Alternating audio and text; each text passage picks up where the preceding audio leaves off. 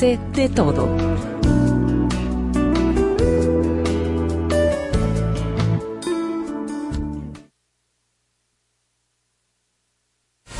A continuación, un espacio donde se dicen las cosas como son, donde escuchamos tu voz y donde ser objetivos es lo nuestro. José Monegro, Luis García, Germán Marte y Hugo López Morrobel te invitamos a poner cada cosa en su lugar. Desde ahora, cuentas claras, periodismo sensato. Muy buenos días, Santo Domingo, República Dominicana. Buenos días a cada uno de los dominicanos y dominicanas que sintonizan a esta hora la nota 95.7. Hoy es viernes 13 del mes de octubre del año 2023 ocasión que aprovechamos para también introducir al maestro don Hugo López Morrobel, luego de extender los saludos a José Monegro, Luis García y también al maestro don Germán Marte. Buen día, don Hugo.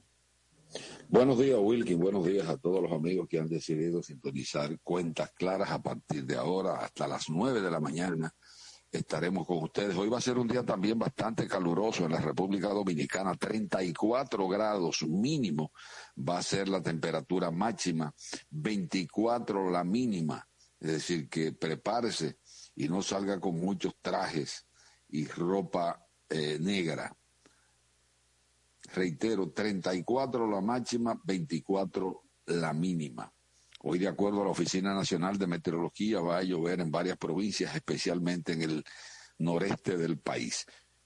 El precio del barril del petróleo, a pesar de la conflagración que hay en el Medio Oriente, al igual que la guerra de Ucrania y Rusia, que se ha mantenido en silencio, se la comió desde el punto de vista informativo la conflagración entre Hamas e Israel. El precio del petróleo ayer descendió y se vendía a 82,91, es decir, que tuvo una baja aproximadamente de un dólar con relación al pasado miércoles. Por su parte, el dólar, si usted lo va a vender, se lo reciben a 56,57, pero si usted lo va a comprar a 56,98, mientras que el precio del euro siguió en aumento desde el pasado lunes y se está cotizando en este momento si usted lo va a vender, se lo reciben a 60 con 17.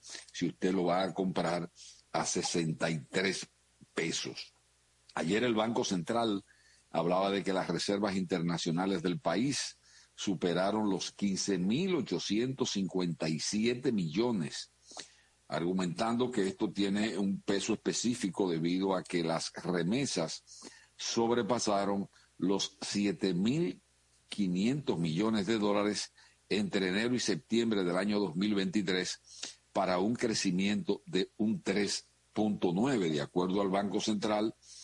El, desempeño económico en los Estados Unidos fue uno de los de las causas principales que incidió en el comportamiento de las remesas, ya lo que desde ese país, desde Estados Unidos, eh, provienen al país el 85.5% de los flujos formales de remesas, unos 639.6 millones de dólares. Por un lado, agregó el Banco Central que el desempleo general del país en los Estados Unidos se ubicó en 3.8, manteniéndose los niveles observados antes de la pandemia. Ahora, ¿cuáles son las provincias en República Dominicana que reciben más remesas? Bueno, el Distrito Nacional recibió un 35.4 durante septiembre, seguido por las provincias de Santiago y Santo Domingo. Santiago con un 13.7 y la provincia de Santo Domingo con un 9.9. Mientras tanto, que ayer el presidente Luis Abinader afirmó... que, antes de, de salirse de ahí brevemente, esas remesas que recibe el Distrito Nacional Santiago y Santo Domingo, eh, habría que ver si todas esas personas que reciben esa remesa, sobre todo en, Santo, en el distrito y en el Gran Santo Domingo, son personas de aquí o de provincias que viven aquí. Si bien es cierto que las reciben aquí, probablemente sean personas de Bonao, de La Vega, de San Francisco, de, de Puerto Plata, que se mudaron para la capital. Podría ser eso, pero recuerda que en la mayoría de las provincias, esas, eh, los bancos y las agencias que reciben como, como por ejemplo Walter Junior, Bimenca, etcétera, esa gente tiene eh, sucursales en la mayoría de las provincias del país. Es decir, que lo que pasa es que el, flujo de la población principal está radicada en el distrito, en la provincia de Santo Domingo y también en Santiago. Por eso yo entiendo que eh, es, la mayoría de esas empresas tienen en esas zonas geográficas sucursales de sus bancos y agencias de cambio. Decía ayer que el presidente Abinader dice que espera que en la presente legislatura el Congreso Nacional apruebe el proyecto de ley de alquileres de bienes inmuebles que pese a que fue aprobado por la Cámara de Diputados el 24 de mayo, perimió en el Congreso. Y hay mucha preocupación con relación a la construcción de viviendas eh, para alquileres. Y es que, de acuerdo a la mayoría de los expertos en cuestiones inmobiliarias, cuando usted alquila una vivienda no hay seguridad jurídica. Y en muchas ocasiones eh, observamos cómo gente que tiene alquileres que no paga, hay que gastar el dueño de la vivienda, tiene que gastar un dineral para sacarlo e incluso muchos inquilinos exigen que se le dé un dinero extra porque supuestamente no tienen con qué mudarse y dar los meses de depósito que exigen cuando se quieren eh, mudar de una vivienda a otra. Es decir, que ojalá que esto se resuelva porque la gente, si le coge miedo a construir vivienda y compañías, porque no se paga, entonces esto sería realmente un verdadero dolor de cabeza. Hugo, pero hace un tiempo, unos meses atrás, denunciábamos aquí que se hizo viral el caso de un señor identificado como Rudy, bueno, se me ve el apellido, más adelante me recordaré, que tenía tres años presos, preso, perdón. Él va a su vivienda a sacar a una inquilina que ya él había agotado todas las vías pacíficas y se desesperó fue allí, entabló una discusión con la inquilina para que la inquilina salga de su vivienda. Lo ideal hubiese sido que hubiese adoptado la vía de los tribunales, pero muchas veces los propietarios dicen, bueno, que por el tribunal me van a poner una cita, eso se va a extender muchísimo. Y el hombre fue, entabla una discusión con la inquilina. La inquilina sale de ahí, va y se querella de supuesta violencia contra él. Y el hombre duró tres años preso si no es porque se hace viral un día que lo van trasladando de la cárcel al Palacio de Justicia, creo que de San Pedro de Macorís, y él a alguien le graba un video denunciando que tiene tres años preso, todavía hubiese estado preso por violencia de género. Y el hombre cayó preso fue por, si bien es cierto que la, la denuncia fue por violencia de género y el sometimiento fue por violencia de género por la condición de mujer de la dama, esa no fue la razón por la que él discutió con ella. Duró tres años. Lo, grande que me imagino que esa señora que puso esa querella, porque fíjate, e, e, el problema en la justicia ahora está... Que no se investiga bien. Exactamente, entonces cualquier mujer principalmente, o cualquier menor de edad que te quiera hacer un daño, eh, recurre a los tribunales del país, hace una denuncia de esa naturaleza, violencia infantil, violencia doméstica, y inmediatamente tú caes preso, porque hay una especie de psicosis a nivel judicial de que el que denuncian con esa supuesta violencia doméstica cae preso sin averiguar mucho.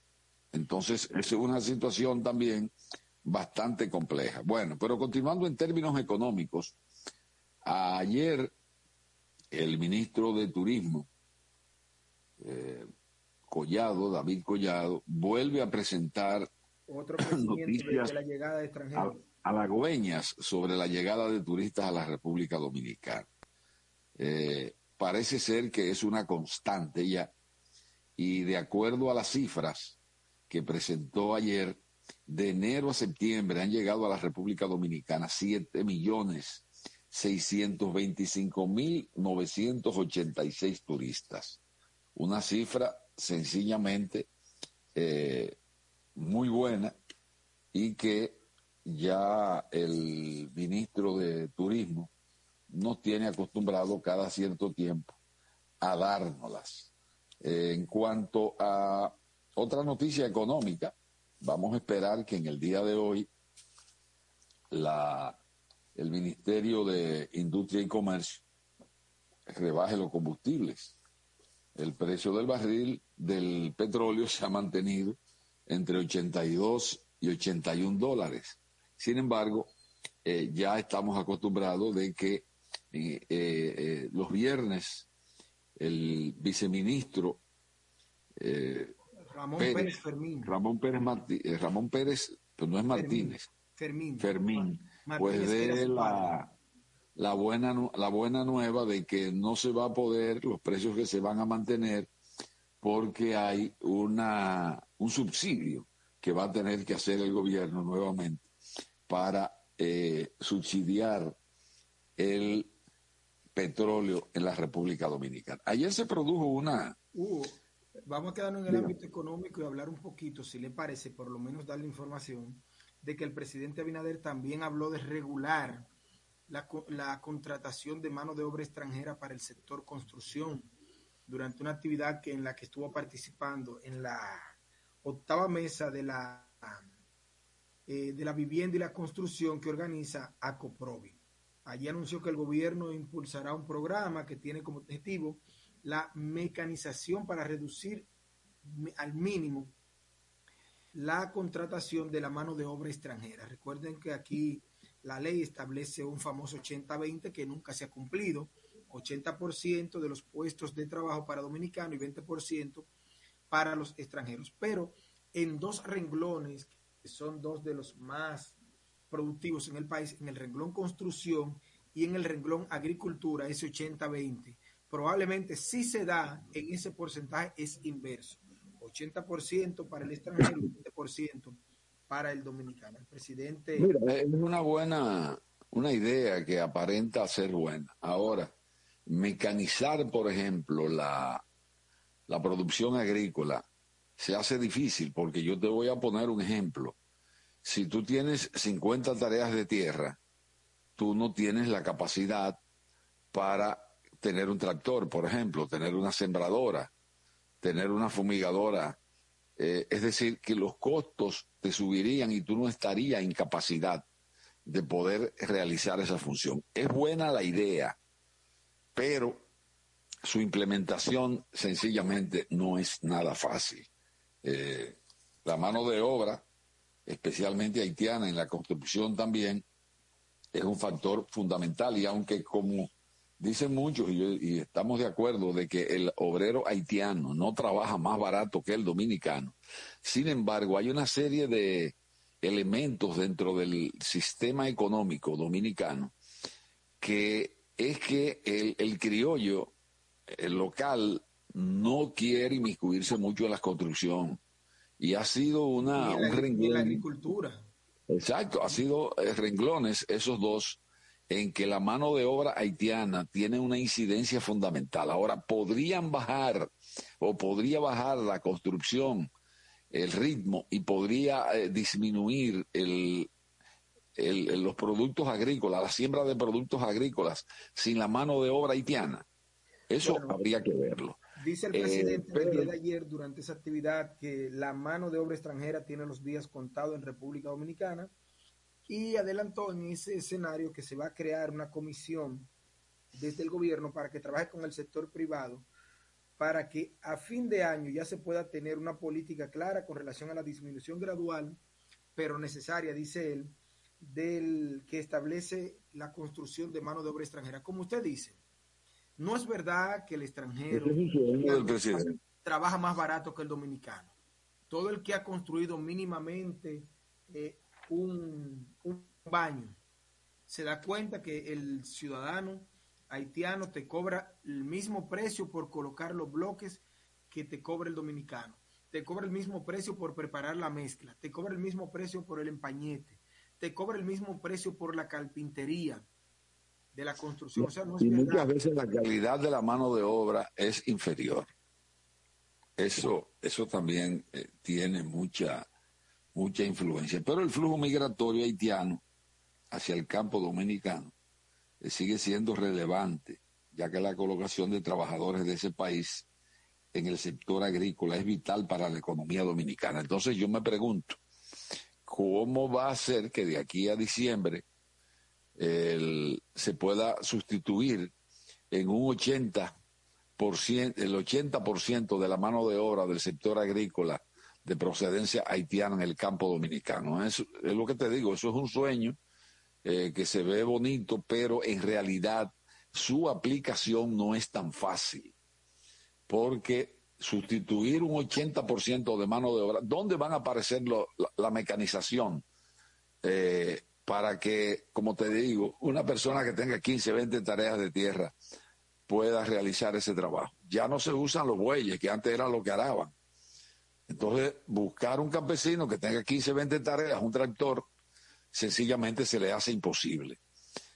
Pero por algo hay que comenzar, esperamos que a largo, a, un trayecto bien largo, se vayan creando la, todas las condiciones, pero mientras tanto eso es realmente algo impensable, porque la mano de obra haitiana, lamentablemente, quiera usted o no, es fundamental en el desarrollo agrícola y de la construcción en la República Dominicana. Mire, en el caso de la construcción, los datos mueven el 15% del Producto Interno Bruto. Eso corresponde 75% los sectores empresariales privados que se dedican a la construcción y un 25% el sector público, entiéndase el Estado. ¿Usted se imagina que en ese porcentaje que del, del Producto Interno Bruto que se mueve en el ámbito de la construcción, digamos que el 80% de eso fue mano de obra local, ese dinero se quedará aquí, porque hay que decir, así como usted citaba hace un ratito, las remesas que llegaron a República Dominicana desde el exterior, mayormente Estados Unidos, esos ciudadanos eh, haitianos también remesan hacia su país. Y de alguna manera también contribuye a la economía de Haití, o sea que de alguna manera pudiera, si se logra este 80-20 que plantea el presidente de la República, también contribuir un poco más a dinamizar la economía local porque ese dinero se quedaría aquí en la República Dominicana. Don Hugo, con su anuencia vamos a pasar con nuestro coordinador general y director del periódico El Día, José Monegro, que ya está con nosotros para incorporarse a esta conversación. Pero antes, José Monegro, antes de pasar contigo, vamos a recordar el nuevo número que estamos utilizando para nuestros oyentes. Pueden comunicarse con nosotros al 809-544-4412.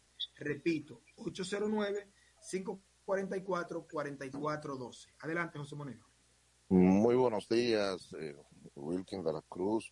Buenos días, don Hugo López Monrover, todos los amigos que han decidido estar bien informados, escuchando cuentas claras donde hacemos periodismo sensato. También muy buenos días a Luis García, quien hoy está atendiendo temas eh, personales. Eh, deseamos a don Luis que le vaya bien en su gestión que está hoy en la mañana, Germán Marte y doña Gensi Arias. Muy buenos días. Eh, efectivamente, yo creo que de las crisis lo inteligente es sacarle el mejor de los provechos posible.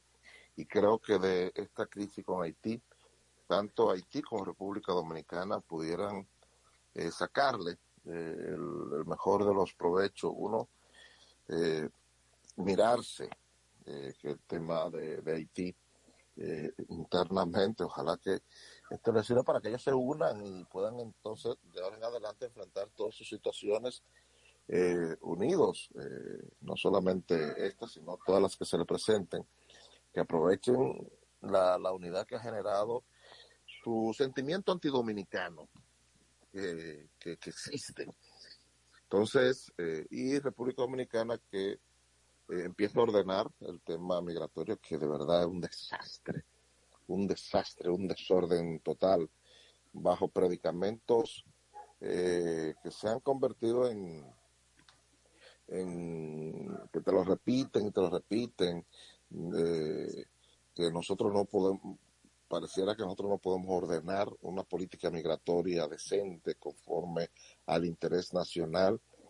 Eh, nosotros la semana pasada tuvimos en el almuerzo del Grupo Corripio a la presidenta o, a los ejecutivos fundamentales de la Asociación de Constructores y Promotores de Vivienda, COPROVI, y le preguntábamos si esta situación le estaba afectando el tema de la construcción. Ellos dicen que no. Dice ella, mira, nosotros en nuestras construcciones, por este tema, ni siquiera lo hemos sentido por este tema, por supuesto, porque nosotros tenemos en República Dominicana, el cierre a la frontera, decía ellos, a nosotros no nos ha afectado nada, porque nosotros tenemos aquí en la República Dominicana todo el personal que nosotros necesitamos y más. Nosotros no necesitamos que entre más gente.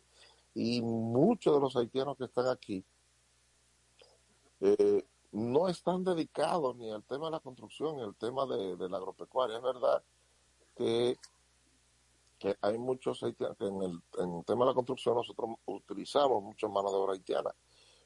Pero la mano, eh, el haitiano que está aquí, en su gran mayoría, nos decían ellos, no están dedicados a la industria de la construcción.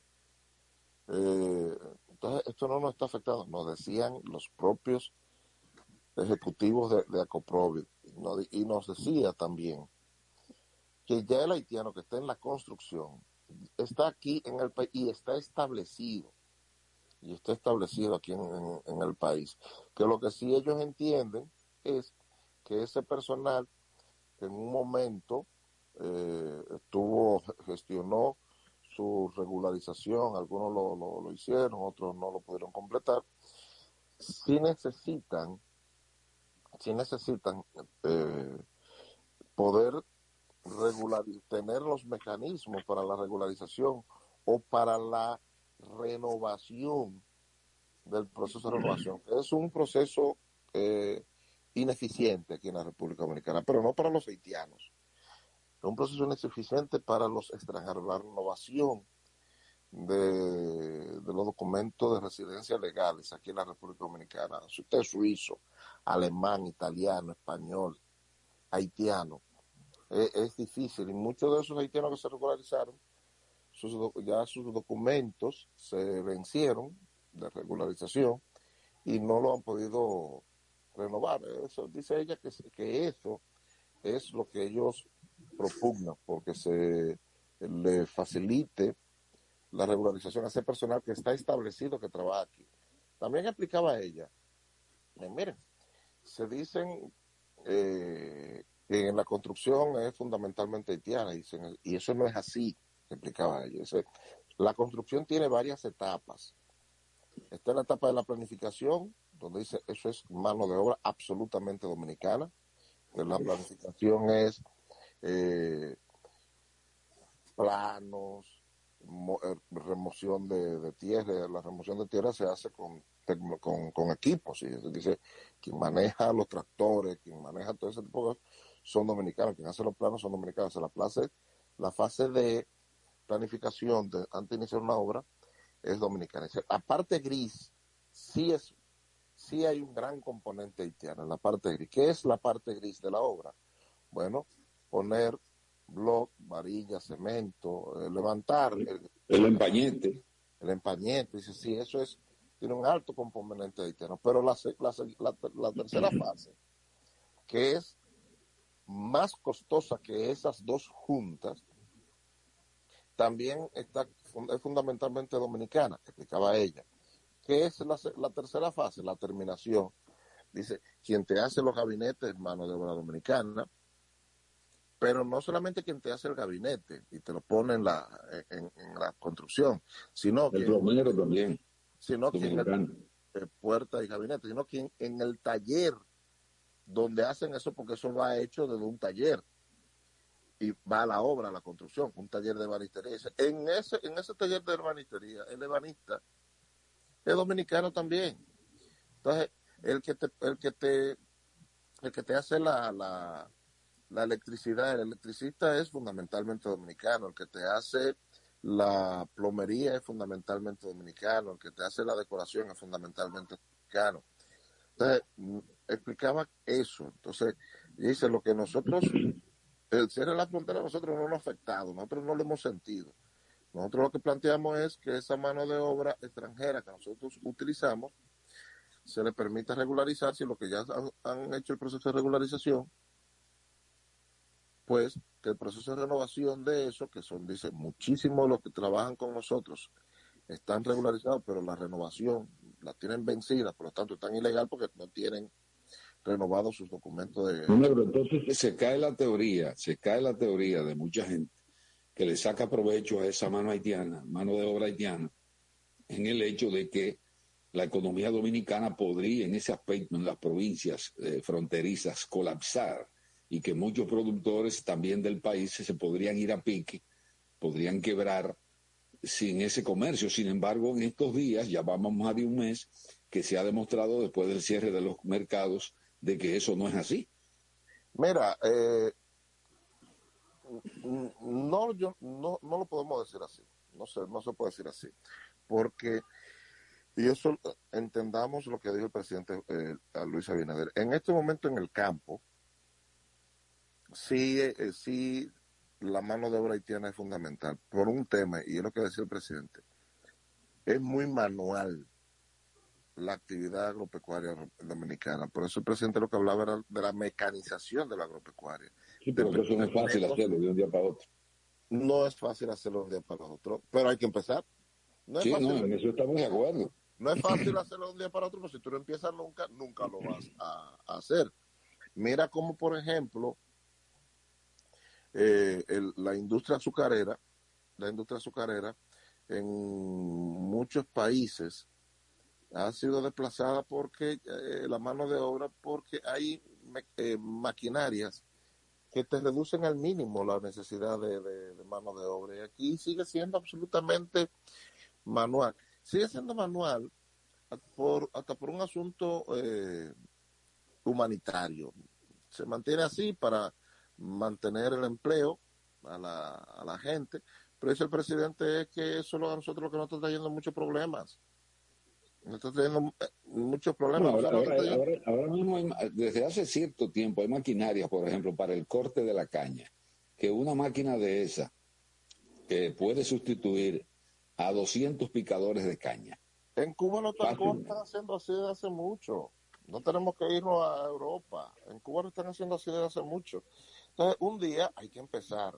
Usted me dirá, ah, es una utopía lo que están hablando. Dice, bueno, en otros sitios así es que funciona, en otros, en otros países. Y, y sí, y lo que tú dices es cierto, no es fácil. Pero tenemos que empezar. Bueno, no, negro, en, en términos de las relaciones Haití-República Dominicana, a mí me gustaría que tú le explicaras a los amigos oyentes el, el choque frontal que tuvieron ayer el canciller dominicano y autoridades haitianas en la OEA. Dicen los haitianos que no van a parar el canal. El propio ministro de Relaciones Exteriores, Roberto Álvarez de la República Dominicana, hizo, se hizo eco, vocero, de cómo podría afectar ese canal no solo a dominicanos, sino también a los propios haitianos. Incluso habla de la posibilidad de que empresas como es el CODEBI eh, puedan sufrir, que están a unos 200 metros de la obra del canal, puedan sufrir eh, muchos inconvenientes cuando el río venga eh, botado, como se dice en el campo. Haití ha destruido su país. ¿Tú crees que eso le importa a esa gente? Haití ha destruido su país porque ellos están... Ahora, ¿tú le, ves, ¿tú le ves salida a esta situación? El gobierno haitiano no tiene salida. El gobierno haitiano no tiene salida porque el gobierno haitiano prácticamente estaba derrocado y con este tema ha logrado eh, eh, aprovechar el sentimiento antidominicano de los haitianos para generarse un apoyo y por lo tanto se ha montado en esa en esa en ese güey. El gobierno haitiano sabe que está haciendo un disparate, que está haciendo una barbaridad, pero eh, no, no, puede decir que lo va a parar porque es lo único que lo tiene ahora a ellos eh, de, pie. Y, y, y, hemos visto en la historia que con los haitianos no se puede negociar, los haitianos no se pueden hablar, esa gente no se puede razonar. Esa es la realidad, usted no, no.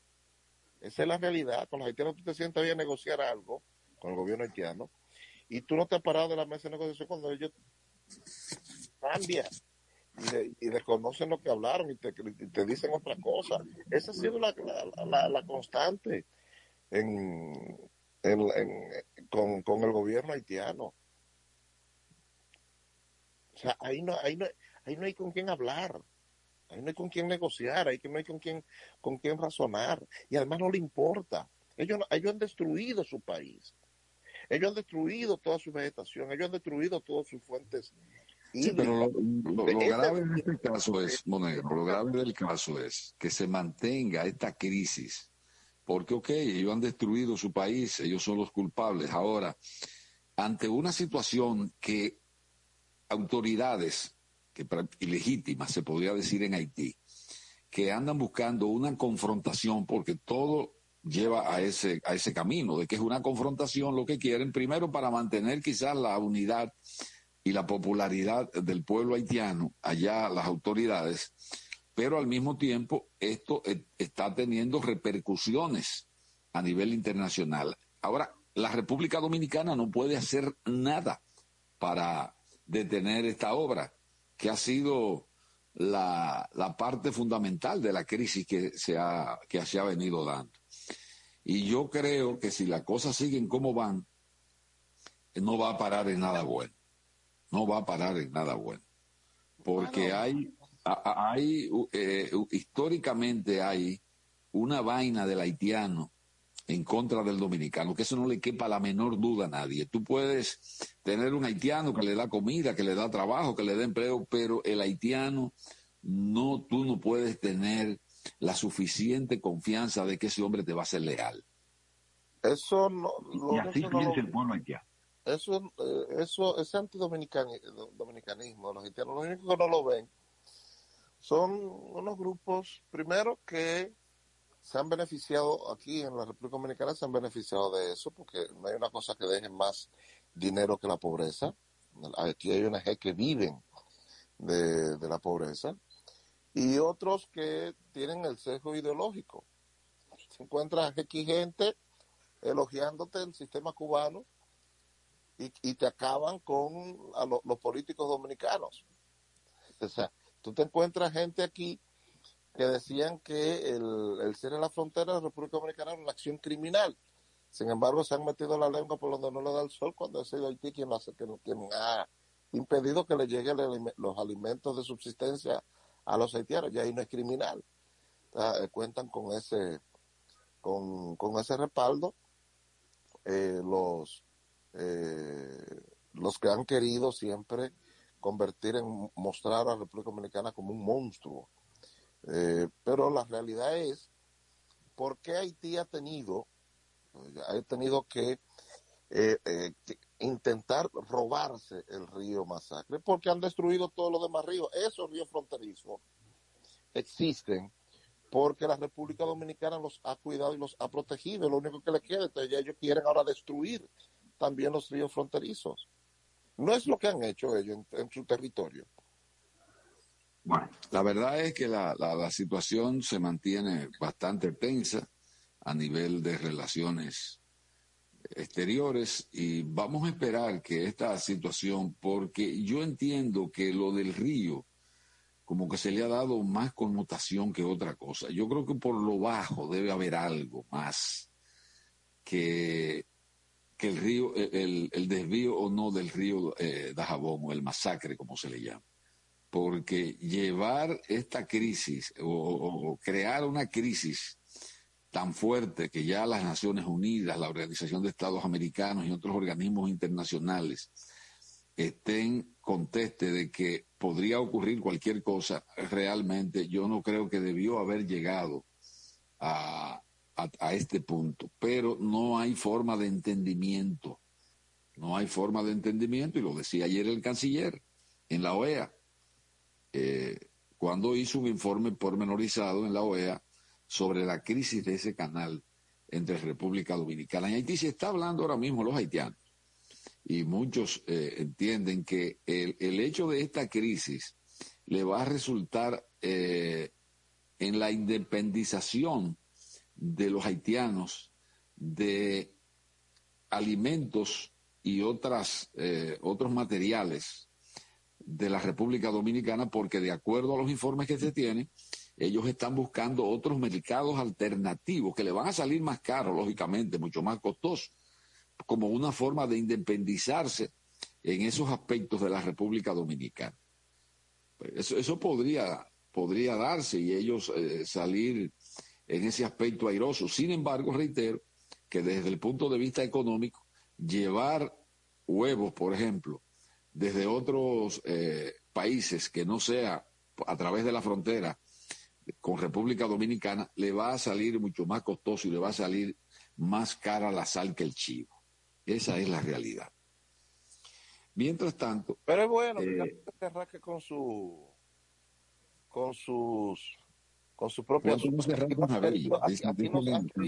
aquí, nos han querido, eh, meter el cuento que no, que nosotros tenemos que buscar. Señores, hay, hay matrimonios que lo, lo sano es, separarse. Y con el matrimonio con Haití es un matrimonio tóxico.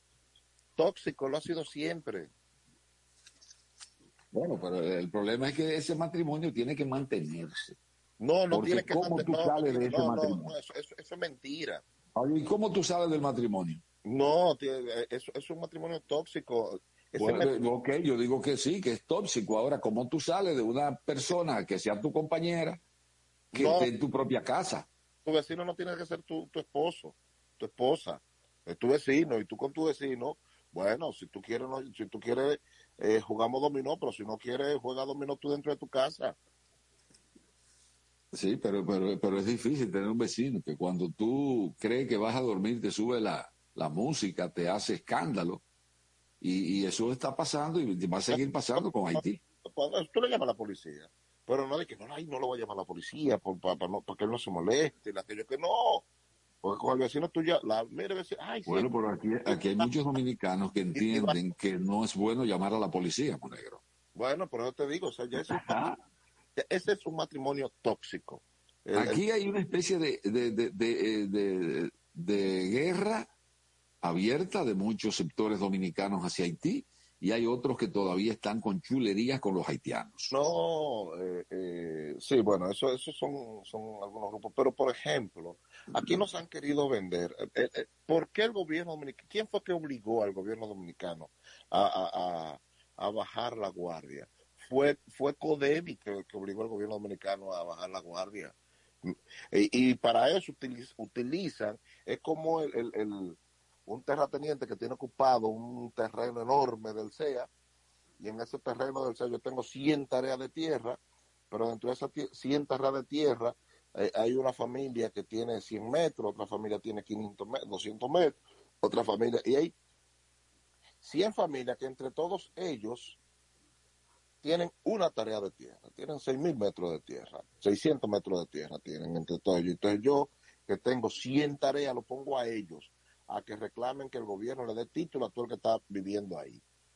Y, y, se lo financio incluso. Y tú ves, ay, toda esa familia, ante la opinión pública, te, te, te da dolor porque eh, esas 100 familias que lo que tienen son 600 metros. Y Pero él anda buscando es que le den el título a él el que le den el titular. Eso mismo pasa ahora. Eh, ah, que, los productores, ¿qué productores, señores? Aquí eh, los productores de huevo, que es de lo que estamos hablando, de huevo y pollo y, salchichones, eso, eso se lo trae el, el, producto, el, el, consumidor dominicano. pero si no, yo, es más, mira, yo creo que al consumidor dominicano, en términos generales, le, conviene. en esta situación, porque si los huevos están a 8 pesos o a 9 y todo el mundo se lo entiende, que el precio de producir un huevo resultaría en 3 o en 4, no es posible que le llegue a 9 al consumidor dominicano. Entonces yo entiendo que eso beneficiaría a la economía popular del ciudadano común en la República Dominicana. Porque si tú te comías un huevo por necesidad de que no podía comprar dos, va a comprar tres o cuatro ahora. Y entonces eso beneficia desde diferentes puntos de vista a la población dominicana. Eh, pero no es verdad que los huevos se van a dañar. Todo eso es un cuento. Es como tú ves a veces productores de, de tomate o berenjena, de que botándola, porque no hay mercado. Eso es mentira la gente habla que Haití es el segundo socio comercial de la República Dominicana. Y es verdad, pero que resulta que el primer socio comercial de la República Dominicana es Estados Unidos con el 52% de nuestras exportaciones. El segundo de comercial es Haití con el 8 punto y pico. O sea, del primero tiene el 52 y el segundo, que es Haití, es el 8 punto y pico. Porque cuando te hablan del segundo socio comercial... Eso, eso, eso, pero eso no es significativo, realmente. ¿tú crees, ¿Tú crees que está pegado con Estados Unidos? Y el tercero es Suiza con también con el 8%. O sea, que la diferencia... La Suiza por el oro. Sí, sí, pero estoy hablando de por ciento. Entonces, ¿qué resulta?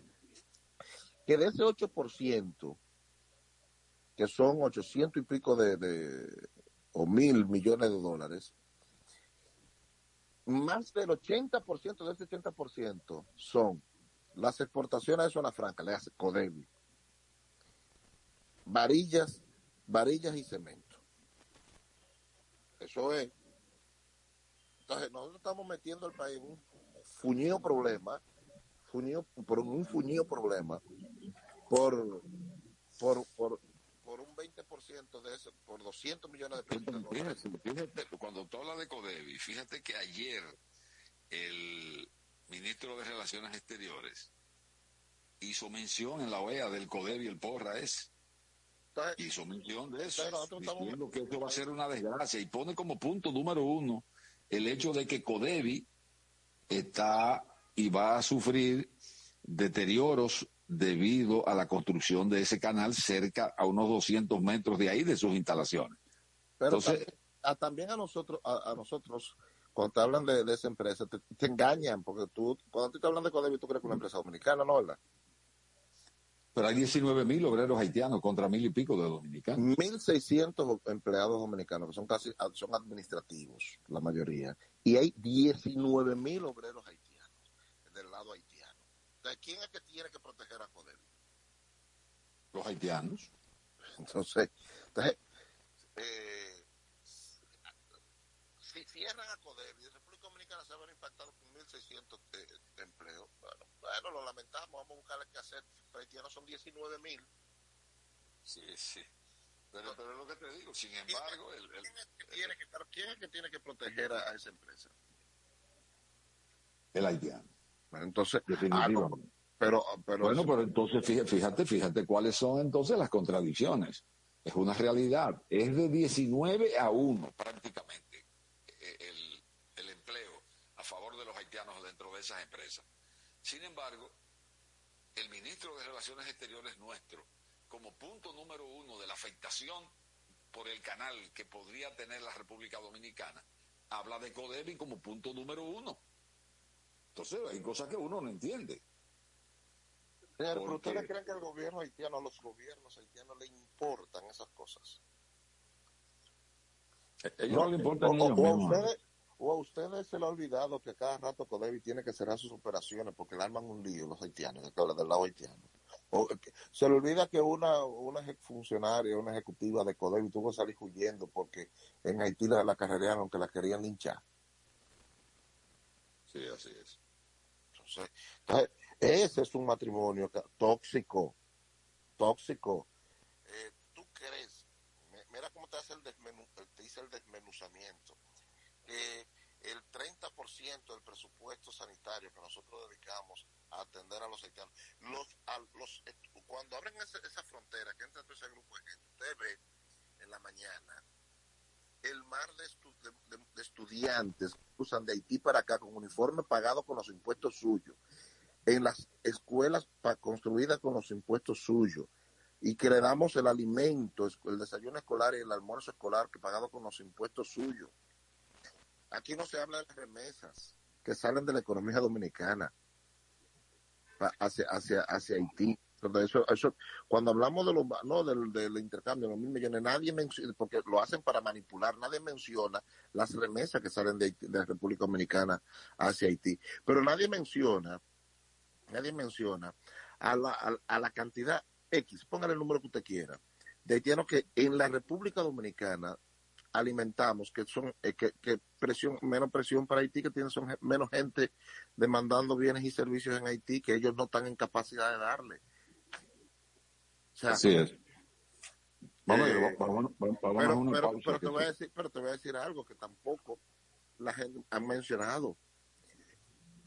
Cada huevo que cruza por un por el por el cruce fronterizo, cada varilla, cada varilla, cada funda de cemento paga impuestos en la aduana de Haití.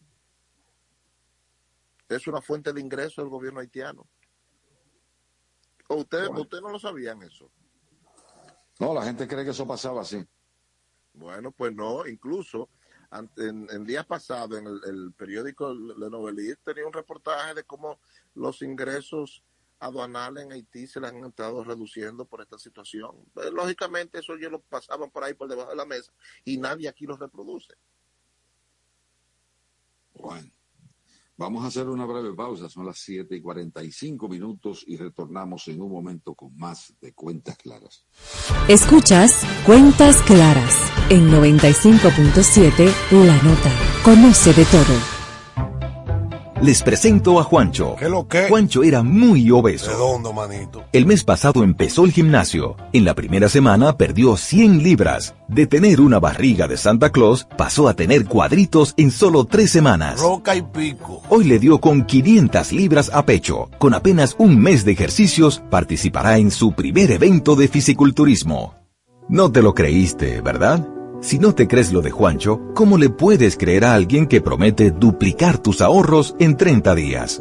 Si ganarte el dinero es difícil, no lo arriesgues tan fácil. Confía tu dinero a entidades supervisadas. Más información en misioncentinela.com. Superintendencia de Bancos de la República Dominicana. Que pase la reparación del carro. Que pase la bicicleta. Que pasen las vacaciones. Y ahora, a juntar todos esos gusticos en una sola cuota fija mensual. En APAP, pon todas tus deudas en una sola cuota con borrón y cuenta nueva. Tasa fija hasta 5 años y precalifícate 100% digital a través de nuestros canales. Asociación Popular de Ahorros y Préstamos. Somos parte de tus planes. Somos dominicanos cuando compartimos lo que tenemos con los demás. Cuando nos reímos de los obstáculos o lloramos de la risa. Somos dominicanos cuando le ponemos ritmo al silencio. Cuando somos el alma de la fiesta y cuando decimos con orgullo de dónde somos. Por eso, lo dominicano se pega. Porque cada día más estamos orgullosos de estar mejor. Gobierno de la República Dominicana. El mundo ya es muy complejo. Por eso, queremos hacerlo diferente. Simplificarte la vida. Para empezar, pondremos todos tus servicios, móviles y del hogar, en un solo plan, con más internet y aumento de velocidad a un solo precio. Así de simple. Y este es solo el comienzo. Altis, la red global de los dominicanos. Juanchi, dime a ver. Oh, tranquilo, aquí en lo mío, organizando la bodega. Mira todo lo que me llegó. Epa, pero bien ahí. ¿Y tú qué? Cuéntame de ti. Aquí contenta. Acabo de ir con mi cédula a empadronarme. ¿Empadro qué? ¿Y qué es eso? Mira, hombre, eso es que te inscriben para votar por tus candidatos de RD, pero desde el exterior, como si tú fueras a votar allá, pero viviendo aquí. Porque, ajá, uno vive aquí, pero el corazón lo tiene allá. ¡Sabroso! Pues llévame contigo que yo no me voy a quedar fuera. Vamos. Julia, busca tu cédula que vamos allí a empadronarnos. Empadrónate por la patria que llevas dentro. Junta Central Electoral. Garantía de identidad y democracia. Construir, operar, mantener, expandir y monitorear el sistema de transmisión eléctrico del país es la función de la empresa de transmisión eléctrica dominicana para proveer servicios de transporte de energía y telecomunicaciones de calidad, estable, eficiente y permanente impulsando el desarrollo económico, social y ambiental de la República Dominicana. Seguimos trabajando para unir el país con energía. Empresa de Transmisión Eléctrica Dominicana, ETED, uniendo el país con energía. Y siguiendo con el City Tour de la Gran Manzana, a la izquierda los mejores pasteles en hoja de los Heights. A nuestra derecha venden un sancochito calientico como la isla Very Good. Y al frente, el banco que llegó a los países para estar más cerca de los suyos. Porque donde haya un dominicano, ahí van a estar con él. Único banco dominicano en Nueva York. Ban Reservas, el banco de todos los dominicanos.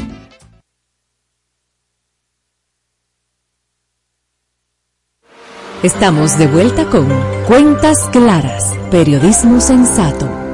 Este segmento llega a ustedes gracias a Ban Reservas, el banco de todos los dominicanos.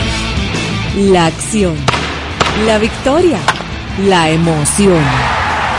En cuentas claras, esto es Deportes con Hugo López Morrobel.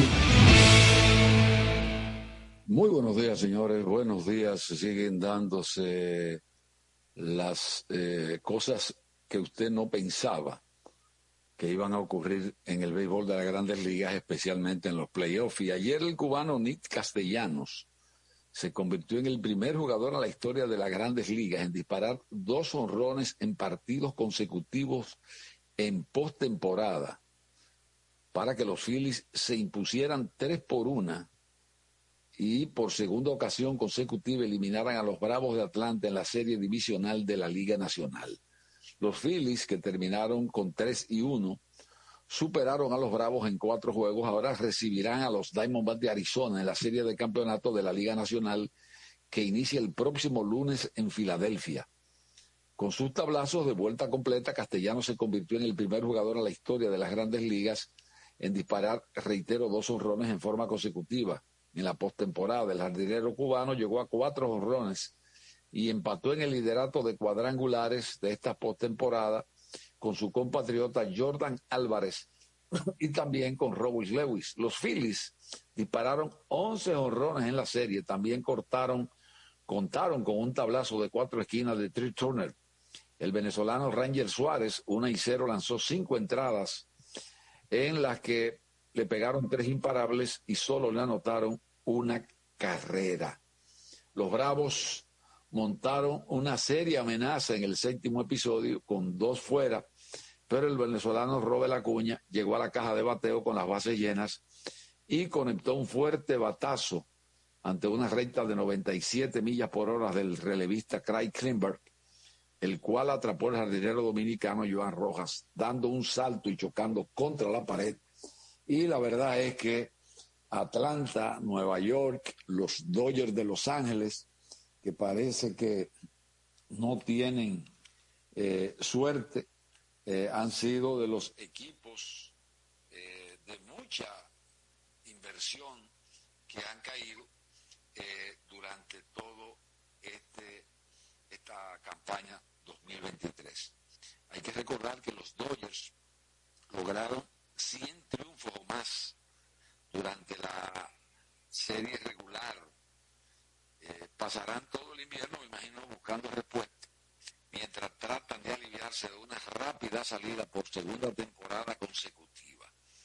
El manager Dave Roberts fue abucheado en su casa cuando ordenó que se reemplazara al venezolano Drustal Greteror, luego de relevo de dos entradas en blanco ante los Diamondbacks de Arizona, un equipo con muy poco presupuesto, pero que demuestra, especialmente en béisbol, que realmente las grandes inversiones eh, no garantizan absolutamente nada. Y Arizona, por ejemplo, le demostró que se gana sin tener muchos nombres. Eh, y se llevaron a los Dodgers de esa manera. Mientras tanto, ayer los Leones del Escogido, a través de sugerencia, informó que continúan afinando el club para la próxima temporada y anunciaron la firma de Jay Guerra y de Dave Parkinson para reforzar el picheo. Guerra de 28 años lanzó con los Leones el año pasado y en 11 entradas no permitió carreras y ponchó a 10.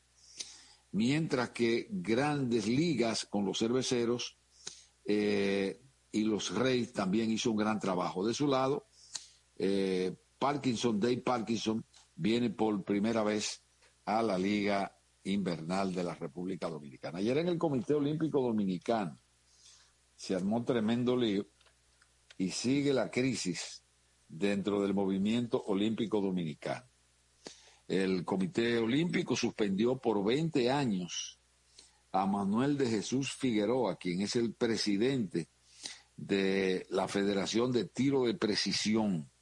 También suspendió por esa misma cantidad de años a Lucinda Patricia Figuereo Mercedes, que debe ser familia de, de Manuel Figuereo, quien era la secretaria general.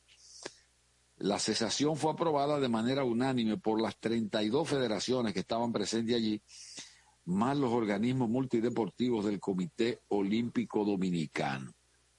Vamos a esperar porque Manuel de Jesús Figuereo ¿Y por qué fue dice que Hugo López? 20 años. ¿Por qué? ¿Por qué esa medida?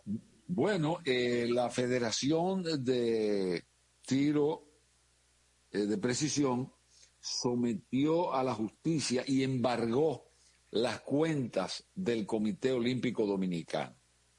Eh, este dinero que se tenía o se tiene para la eh, delegación dominicana que entregó el gobierno recientemente, la delegación dominicana que participará ya dentro de unos días en los Juegos Panamericanos de Santiago de Chile. Entonces, el señor Figuereo eh, sometió eh, o embargó las cuentas del Comité Olímpico, lo que en esta, a estas alturas eh, resulta un crimen. Fue tanto así que ayer, y yo creo que fue como una forma de, de alardear un poco también, el señor Cristóbal Martes ofreció los 50 millones de pesos que se congelaron a las cuentas del COT para la delegación dominicana. Dice Cristóbal Martes que él estaba dispuesto y lo hizo dentro de la propia asamblea de federaciones que tenía ayer el Comité Olímpico Dominicano. Eh, esta situación imperante en el COT, eh, porque se pensaba que ya todos estos chismes y todas estas vagabunderías, porque no se le puede decir de otra manera que existe dentro del Comité Olímpico Dominicano y cosas que no ocurrieron ni cuando Polo Muñoz, con José Joaquín Puello, tampoco con Luisín Mejía, e incluso ni con Colin Acosta, que se decía que era una administración floja. Sin embargo, ahora con Garibaldi, Bautista, eh, han sucedido eh, situaciones realmente imperdonables. Ahora, yo creo que la, la suspensión por 20 años a estos dos dirigentes de tiro de precisión estuvo bien hecha, porque reitero, es un crimen que a estas alturas usted venga a querer eh, congelar unas cuentas para una delegación que está lista ahí, ese dinero, para ser utilizado en los Juegos Panamericanos. Monegro, hoy continúa el baloncesto. Cuéntame tu opinión al respecto. Dame una proyección de lo que puede pasar en el torneo de baloncesto del Distrito Nacional. No, recuérdate que ya yo me he retirado por mis... No, pero como fanático, como huella del siglo. No, porque aquí no estamos para ir fanáticos, sino para ir a los técnicos como tú. Yo, con- por mis compromisos con los Juegos Centroamericanos y del Caribe, he tenido que retirarme. Y de Ah, verdad, mucho trabajo, mucho trabajo. Bueno, vamos a desearle suerte a los diferentes equipos que van a incursionar ya en esta parte del torneo, que sea, hay que decir que ha sido exitoso desde el punto de vista comercial, de venta. En cuanto a público, no. Eh, y tiene base fundamental, a mi juicio, el hecho de realizar juegos muy tarde. Entonces, la gente no se está arriesgando a salir a las once y media de la noche del Palacio de los Deportes en estas dobles carteleras. Una de ellas comenzando ya la, última principalmente, ocho, nueve y veinte, nueve y media de la noche.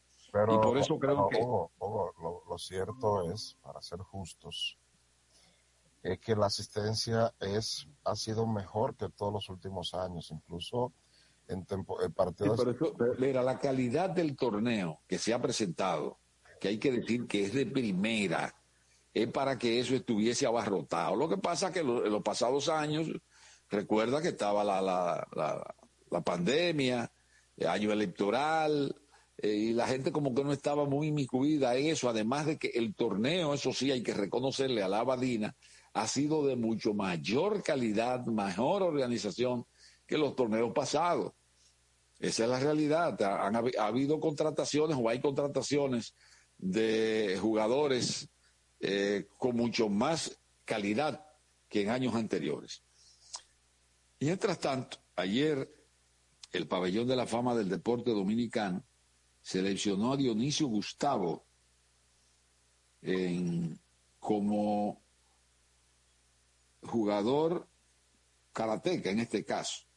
eh, y lo llevó a la inmortalidad. Este Dionisio Gustavo hizo un gran trabajo en diferentes actuaciones en Juegos Panamericanos en el año 11, logró también eh, logros como medalla de oro en los Juegos Centroamericanos y del Caribe, y basado en esas grandes hazañas, era un competidor de los 75 kilogramos, entonces se llevó a la inmortalidad a este karateca Dionisio Gustavo. Ya con esta elección, el pabellón de la fama, pues eh, termina las escogencias para la inmortalidad correspondiente a este año. Esa eh, felicitaciones para este excelente karateca dominicano que durante muchísimo tiempo dio lo mejor de sí en la consecución de medallas para la República Dominicana. Con relación a eso, eh, yo creo que ya, eh, en algún momento el pabellón de la fama debe considerar como promotores, porque es un renglón, a Federico Lalane José y a Cristóbal Marte. Yo creo que son dos. Creo que Cristóbal está, sí. Eh, Lalane José lo merece. Mira, hay muchísima gente, óyeme, mucha gente, deportistas, propulsores, que deberían estar en el pabellón de la fama. Pero durante mucho tiempo yo creo que esto ha estado desvirtuado un poco. Hay que buscar lobismos eh, para llegar. Hay mucha gente. Eh, pero yo te voy a poner un caso de un boxeador dominicano, Beltré, que tiene ahora problemas, ahí vive ahí en Villaduarte y tiene problemas de Alzheimer. Este muchacho ganó eh, todos los torneos nacionales como boxeador. Ganó torneos centroamericanos, panamericanos y mundiales. Y el infeliz nunca le han hecho caso. Porque es lo que te digo, hay que utilizar lobismos dentro, o lobistas dentro del pabellón de la fama. Lamentable decirlo, pero es así.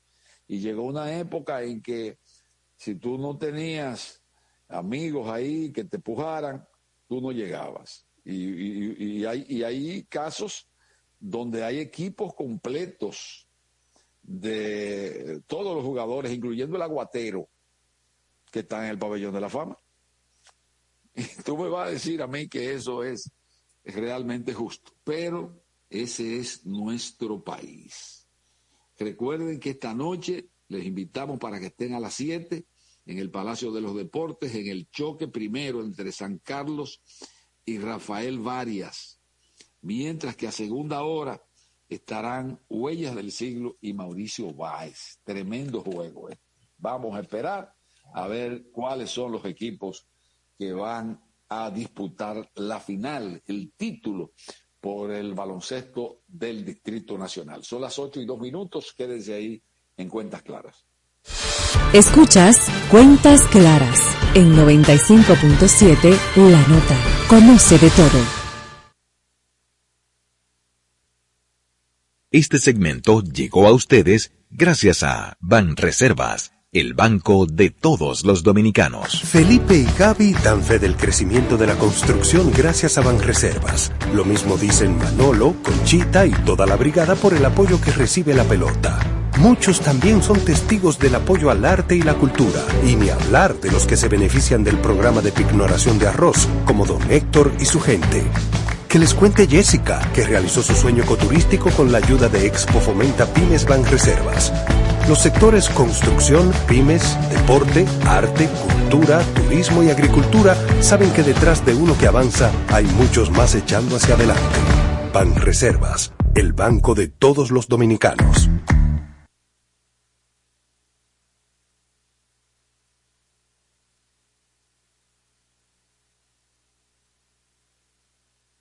Año más en tu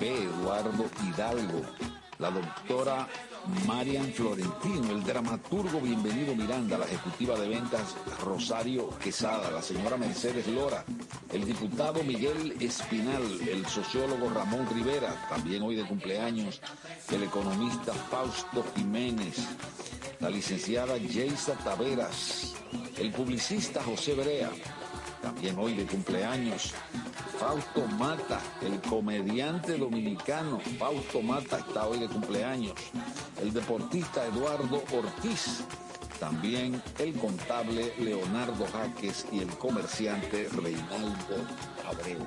Para todos ellos, Cuentas Claras les desea mil felicidades.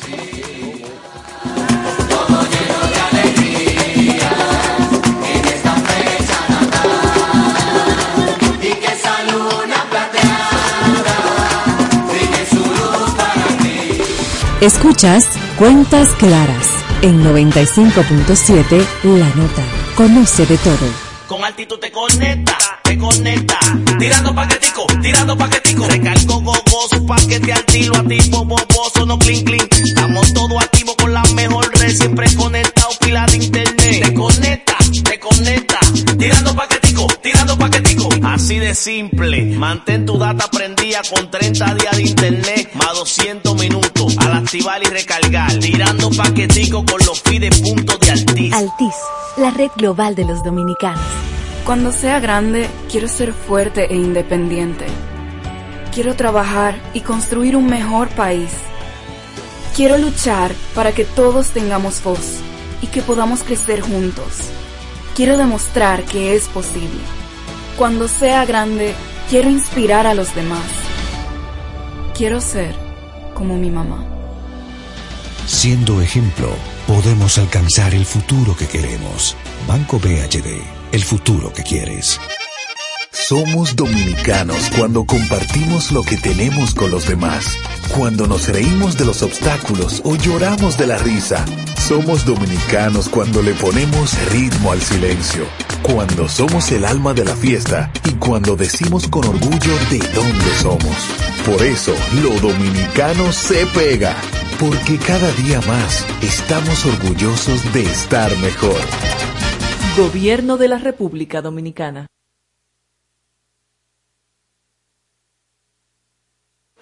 Estamos de vuelta con Cuentas Claras, periodismo sensato. Este programa llega a ustedes gracias a Popular, a tu lado siempre. 8, 8 minutos de la mañana, muy buenos días a todos los que sintonizan a esta hora de la mañana Cuentas Claras. Se incorpora nuestro compañero y amigo Germán Marte, pero antes también anunciar que tenemos en el día de hoy una entrevista con el alcalde del municipio de Dajabón, Santiago Riverón, con quien conversaremos de la situación de la frontera. Buenos días, Germán, y de inmediato puede presentar a nuestro invitado. Tiene su micrófono en silencio, don Germán. Buenos días. Muy buenos días, muy Germán. Muy buenos días, Wilkin de la Cruz. Buenos días a todos los compañeros de Cuentas Claras. Bueno, sí, tal como has dicho, tenemos hoy a Santiago Riverón. Él es el alcalde de Dajabón. A propósito de que hoy debía abrir, comenzar o reabrirse el mercado binacional, que como todos sabemos opera eh, no solo en Dajabón, sino en varias comunidades como Pedernales, eh, y Espiña, eh, toda la frontera. Eh, don Santiago Riverón, ¿qué tal? Muy buenos días. Sí, muy buenos días. ¿Qué tal? Alcalde, ¿cuál es la situación hoy en la frontera donde está previsto que se desempeñara, se desarrollara el mercado binacional? Bueno, ya la puerta del lado dominicano ha sido abierta. Eh, del lado haitiano eh, no se ha abierto, no sé si es porque tú sabes que hay un horario que es diferente, pero ya del lado dominicano ha sido abierto. Eh, vamos a, hoy, en eso de las 10 de la mañana, tenemos una reunión pautada con el cónsul haitiano y otras autoridades, pero no para tratar el tema de comercio. Ese tema, eh, vamos a tratar el tema de los negocios de unos 26 comerciantes haitianos que fueron afectados. Eh, ese es el tema que nosotros vamos a tratar hoy en una reunión que tenemos con las autoridades haitianas. Ok, vamos a detenernos brevemente ahí. ya veremos. Eh, se supone que a las 8 de la mañana, hora dominicana, debe comenzar a operar el mercado. Se abre las puertas, tradicionalmente yo he estado allí, eh, a las 8 de la mañana. ¿Es así? Es así, es correcto lo que usted dice. Correcto. Entonces, vam- pero vamos a detenernos eh, por el momento en qué pasó con el incendio. ¿Se ha podido determinar la causa? Eh, ¿Solo se afectaron negocios de haitianos o fueron diversos? De 28 módulos, dos eran de dominicanos, los otros eran de haitianos. Y es por eso que nosotros hoy, tanto con los dominicanos como con los comerciantes haitianos, nos vamos a reunir para ver cómo podemos colaborar como gobierno, como ayuntamiento, vamos a ver cómo podemos colaborar con, con esa persona porque ya esto es por cuestión hasta humanitaria. Imagínate, ellos, la mayoría perdieron todo en ese siniestro. Nosotros queremos ver cómo se busca la forma de poder colaborar. Eso era mercancía, mercan- ahí se vendía ropa nueva, eh, calzados, perfumes, cremas, eh, entre otras cosas, pero eran eran artículos nuevos los que se vendían ahí en ese local, en esos locales. Y hay un estimado del costo, del, del monto de las pérdidas. No tenemos el estimado todavía. Ok. Los, los bomberos, la DNI, el propio CESFRON han iniciado una investigación. ¿Le han dicho algo? ¿Hay algún indicio que pudo haber iniciado, que, había- que pudo haber provocado eh, este incendio? Mira, ya desde ayer estuvieron aquí eh, autoridades, eh, investigadores de los bomberos desde Santo Domingo Este, estuvieron aquí en Dajabón. También eh, organismos de inteligencia han estado, eh, ¿verdad?, investigando este, este siniestro. Y nosotros vamos a esperar a que se nos den los resultados de estas investigaciones. No podemos decir todavía porque no tenemos, eh, eh, ¿verdad? No tenemos la información de qué provocó este siniestro. ¿Tienen ustedes suficientes equipos? Los bomberos de, de, de- Dajabón tienen suficientes equipos. Gracias a Dios, gracias a Dios, nuestro cuerpo de bomberos está preparado. Lo único que tenemos que reforzar es el tema del entrenamiento de nuestros muchachos, porque realmente, eh, eh, realmente no tienen esa preparación que nosotros necesitamos. Pero yo creo que por lo menos tienen la voluntad y tenemos equipo. No podemos quejarnos de eso. Bueno, pues vamos a dejar esa parte que siga su curso, pues ojalá se, se esclarezca todo, que bueno, se puede establecer las causas reales de, este incendio, que afortunadamente fue sofocado eh, a tiempo, ¿verdad? Eh, alcalde Santiago eh, Riverón, eh, el cierre del mercado, ¿qué representa para Dajabón? ¿Qué, qué, qué dicen los comerciantes? Usted como, como máxima autoridad eh, municipal, ¿Qué, qué, qué ha visto? ¿Cuál es el impacto que tiene este cierre? No, para nosotros que somos un pueblo que se dedica prácticamente o que recibe los beneficios del comercio ha sido prácticamente eh, catastrófico en lo que tiene que ver con la parte económica. Pero nosotros tenemos que estar también preparados ante cualquier situación. Haití no es un pueblo que tenga estabilidad, eh, podríamos decir estabilidad de, intercambio, de amistad con nosotros. Nosotros tenemos que estar preparados como fronterizos. Pero eh, la, la, la cosa ha sido dura aquí. Muy bien, debemos estar preparados. ¿Qué, qué otras cosas podríamos hacer? O sea, eh, si se cierra el comercio, ¿qué otra alternativa tendría Dajabón para mantener su, ese vigor eh, en el plano económico? Mira, si fuera por mí, la frontera quedara cerrada para todo el tiempo. Si fuera por mí. Pero eso no lo decido yo. ¿Me entiendes? Eso no lo decido yo. ¿Por Porque, qué usted cree que deberían quedarse cerradas? porque nosotros tampoco podemos aceptar el chantaje del pueblo haitiano. Ahora quieren ellos ponernos condiciones a nosotros después que hicieron, después que hicieron su, su, su, su, eh, su barrabasada ahí con ese tema de ese canal. Y ellos no van a detener ese canal. No lo van a detener. Entonces, eh, si fuera por mí, ¿me entiendes? Pero yo no soy que decido eso. Eso, eso es algo que lo ¿Y decide qué el gobierno. con los comerciantes que van a la quiebra? ¿Qué usted haría con ellos? Bueno, nosotros te- estoy hablando, bueno, el gobierno buscarle alternativas. No, no, Eh, si fuera usted el que va a cerrar y a dejarlo cerrado, ¿qué haría con los comerciantes? Decían, vayan gobierno a reclamar. No, no, no, no es eso, porque nosotros vivíamos sin ese comercio hace mucho tiempo. Ahora te estoy diciendo que ya estamos en una forma de que prácticamente como pueblo dependemos, dependemos del comercio, todos dependemos. Ahora yo te doy una opinión personal como Santiago Riverón, como el alcalde, como Santiago Riverón, pero eso no tiene, eh, eh, eso yo no puedo. Ahora, el gobierno ha tomado su decisión, yo lo he dicho todo el tiempo, pienso que ha sido una decisión sabia por parte del presidente, por parte de nuestro gobierno. Ahora, yo como alcalde, como ciudadano, puedo darte también mi opinión. Yo, yo pienso, yo si hubiese sido por mí, cierro esa vaina para, resto de la vida. ¿Verdad, alcalde? Y entonces, ¿dónde está? Bueno, me no sé, yo, yo digo, si se mantiene cerrada la, la frontera, que es mi... eh, hace- eh, usted decía que buscar otra cosa. Yo no eh, quisiera que me diera alguna idea más o menos de por dónde dirigir, hacia dónde redirigir el, el negocio, hacia dónde llevar la mercancía, lo que negocio, los hoteles y las cosas que viven de eso, ¿cómo lo harían? No, no, es que lo que yo te diga, mi opinión, mi opinión como de manera personal, yo tendría que decirte que ya eso es el gobierno que tiene que buscar otras alternativas, el gobierno, nuestro gobierno. Porque yo me pongo a pensar, bueno, pero si va a un conflicto de manera definitiva, ¿qué vamos a hacer nosotros? Dime tú. Usted, usted- usted es la autoridad, yo no soy periodista, yo no sé nada. Bueno, yo soy comunicador también. Bien, Santiago, la presencia, la presencia de haitianos en, en Dajabón durante el cierre de la frontera, ¿cómo, cómo es ahora mismo? Bueno, ahora mismo es limitada, es limitada por lo que te digo.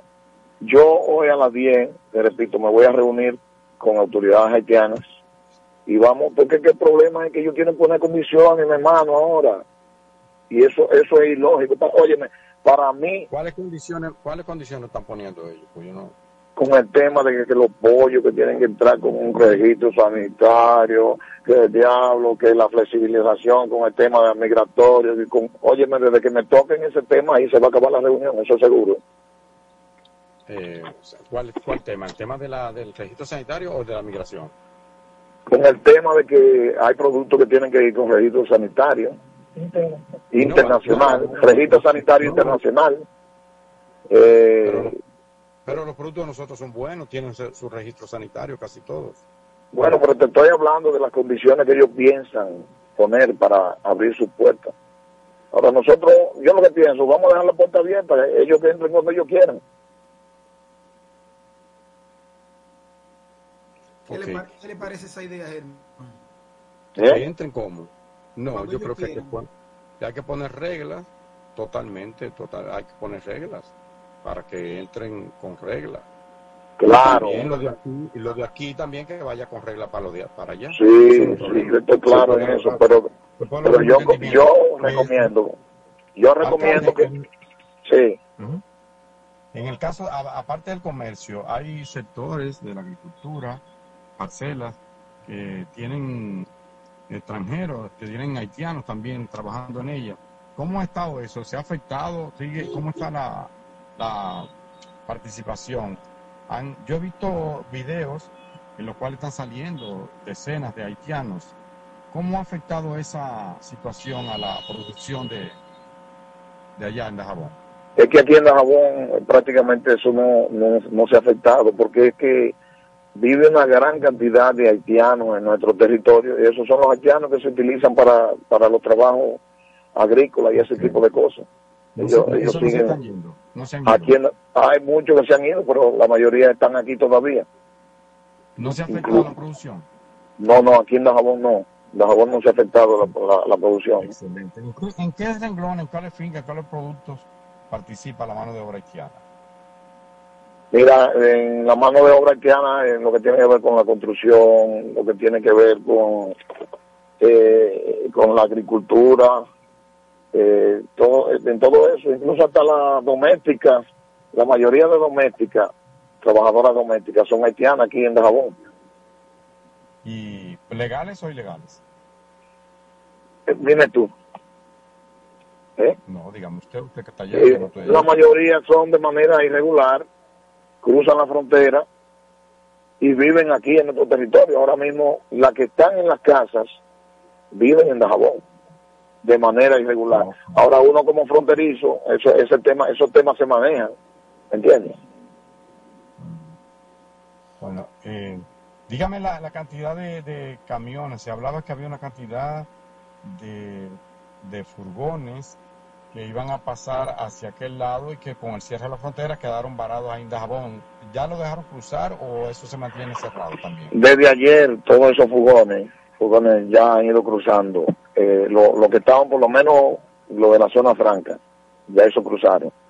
Eh, aquí en Dajabón ya se le ha dado una facilidad a ellos para que crucen. Ahora, si ellos tienen su frontera cerrada, no van a poder cruzar. ¿Me entiendes? Pero, pero ya se le ha dado la orden de que pueden cruzar a, a su territorio con sus camiones eh, eh, cargados, que muchos de ellos todavía están varados aquí en, en Dajabón. Escúcheme. Escúcheme brevemente. Alcalde, por la mañana cruzan muchos niños de Haití a estudiar en centros educativos dominicanos. A raíz de este cierre, aunque ya se inició la apertura, ¿cómo ha sido ese, esa, esa vorágine del día a día de esos niños estudiantes que vienen, estudian y vuelven y cruzan hacia su país? No, no, todo, todo eso ha estado nulo. Esos niños no han vuelto a cruzar. Bueno, eh, Ahí sí está difícil. sí, está difícil la situación.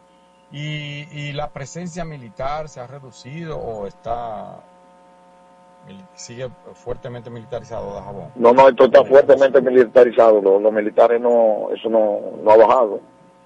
Eh, podemos decir que la vigilancia es extrema aquí en esta zona fronteriza. Sobre todo porque también eh, hay que entender, porque la gente habla del aparataje que tiene el gobierno. No, señores, estamos al lado de un país que, que quienes gobiernan son las pandillas y nosotros no podemos esperar que pase lo que pasó en Israel. Eso es así. Ya. El- la, la construcción del canal, ¿cómo, cómo anda eso? No, no, ya el, el canal de la vigía, ya esos trabajos fueron finalizados. Pero que tú sabes que ese canal no se pone a funcionar si no se está necesitando. Ahora mismo nosotros no estamos necesitando agua por el tema de, de- de la gran cantidad de lluvia que ha caído. Pero en su momento ese canal entra en funcionamiento. Que ahí es que podría, si, si no entrara en funcionamiento, el canal que ha hecho Haití se podría llevar toda la poca agua que llegue en su debido momento. Pero nosotros con esa bomba, con esas bombas que han sido colocadas y ese canal que ha sido rehabilitado, se está garantizando prácticamente a que la parte baja de Dajabón tenga su agua sin ningún problema. O sea que el canal de la vigía no va a funcionar siempre, es cuando se necesite. Esa es la respuesta, cuando, cuando se necesite. Ahora mismo nosotros no necesitamos el canal de la vía, ahora mismo. Y en el caso del lado haitiano, ¿cómo, cómo sigue la construcción? Ustedes pueden observar, se ve de ahí donde usted está. No, no, esa gente vive, esa gente sigue en viento en popa. Bueno, ojalá que se llegue a un acuerdo. Ayer eh, fue tratado el caso en la OEA. El canciller dominicano hizo el planteamiento del lado dominicano, el canciller haitiano también hizo lo propio. El secretario general de la OEA, Luis Almagro, dijo que llevará, convocará a una reunión a ambas partes. Vamos a esperar, don Santiago Riverón, que esta situación que vuelva a la calma y aunque usted partidario que la, frontera eh, se quede cerrada para siempre, yo creo que a, todos nos conviene que las aguas bajen de nivel.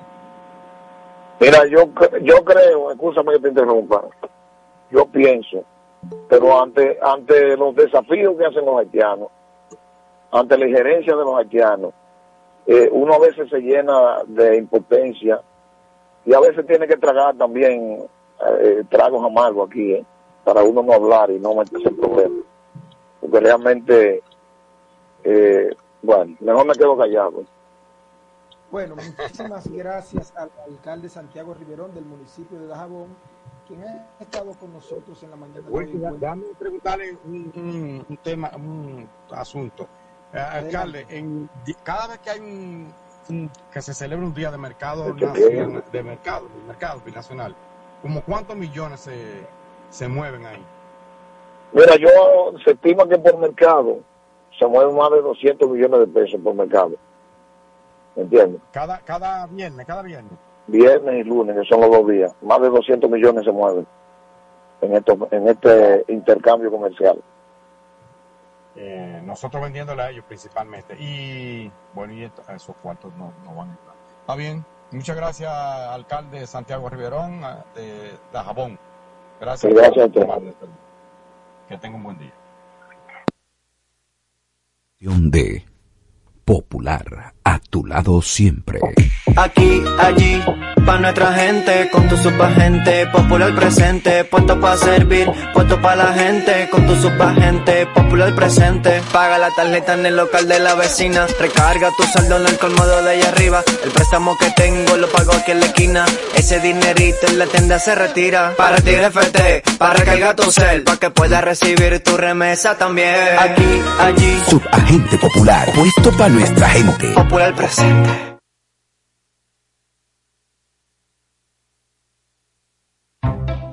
Les presento a Juancho. ¿Qué lo que? Juancho era muy obeso. Redondo, manito. El mes pasado empezó el gimnasio. En la primera semana perdió 100 libras. De tener una barriga de Santa Claus, pasó a tener cuadritos en solo tres semanas. Roca y pico. Hoy le dio con 500 libras a pecho. Con apenas un mes de ejercicios, participará en su primer evento de fisiculturismo. No te lo creíste, ¿verdad? Si no te crees lo de Juancho, ¿cómo le puedes creer a alguien que promete duplicar tus ahorros en 30 días? Si ganarte el dinero es difícil, no lo arriesgues tan fácil. Confía tu dinero a entidades supervisadas. Más información en misioncentinela.com, Superintendencia de Bancos de la República Dominicana. Juanchi, dime a ver. Oh, tranquilo, aquí en lo mío, organizando la bodega. Mira todo lo que me llegó. Epa, pero bien ahí. ¿Y tú qué? Cuéntame de ti. Aquí contenta. Acabo de ir con mi cédula a empadronarme. ¿Empadro qué? ¿Y qué es eso? Mira, hombre, eso es que te inscriben para votar por tus candidatos de RD, pero desde el exterior, como si tú fueras a votar allá, pero viviendo aquí. Porque, ajá, uno vive aquí, pero el corazón lo tiene allá. ¡Sabroso! Pues llévame contigo que yo no me voy a quedar fuera. Vamos. Julia, busca tu cédula que vamos allí a empadronarnos. Empadrónate por la patria que llevas dentro. Junta Central Electoral. Garantía de identidad y democracia. Somos dominicanos cuando compartimos lo que tenemos con los demás. Cuando nos reímos de los obstáculos o lloramos de la risa. Somos dominicanos cuando le ponemos ritmo al silencio. Cuando somos el alma de la fiesta y cuando decimos con orgullo de dónde somos. Por eso, lo dominicano se pega. Porque cada día más estamos orgullosos de estar mejor. Gobierno de la República Dominicana. Escuchas Cuentas Claras. En Twitter somos arroba Cuentas Claras RD. Buen día. Cuentas Claras. Periodismo sensato.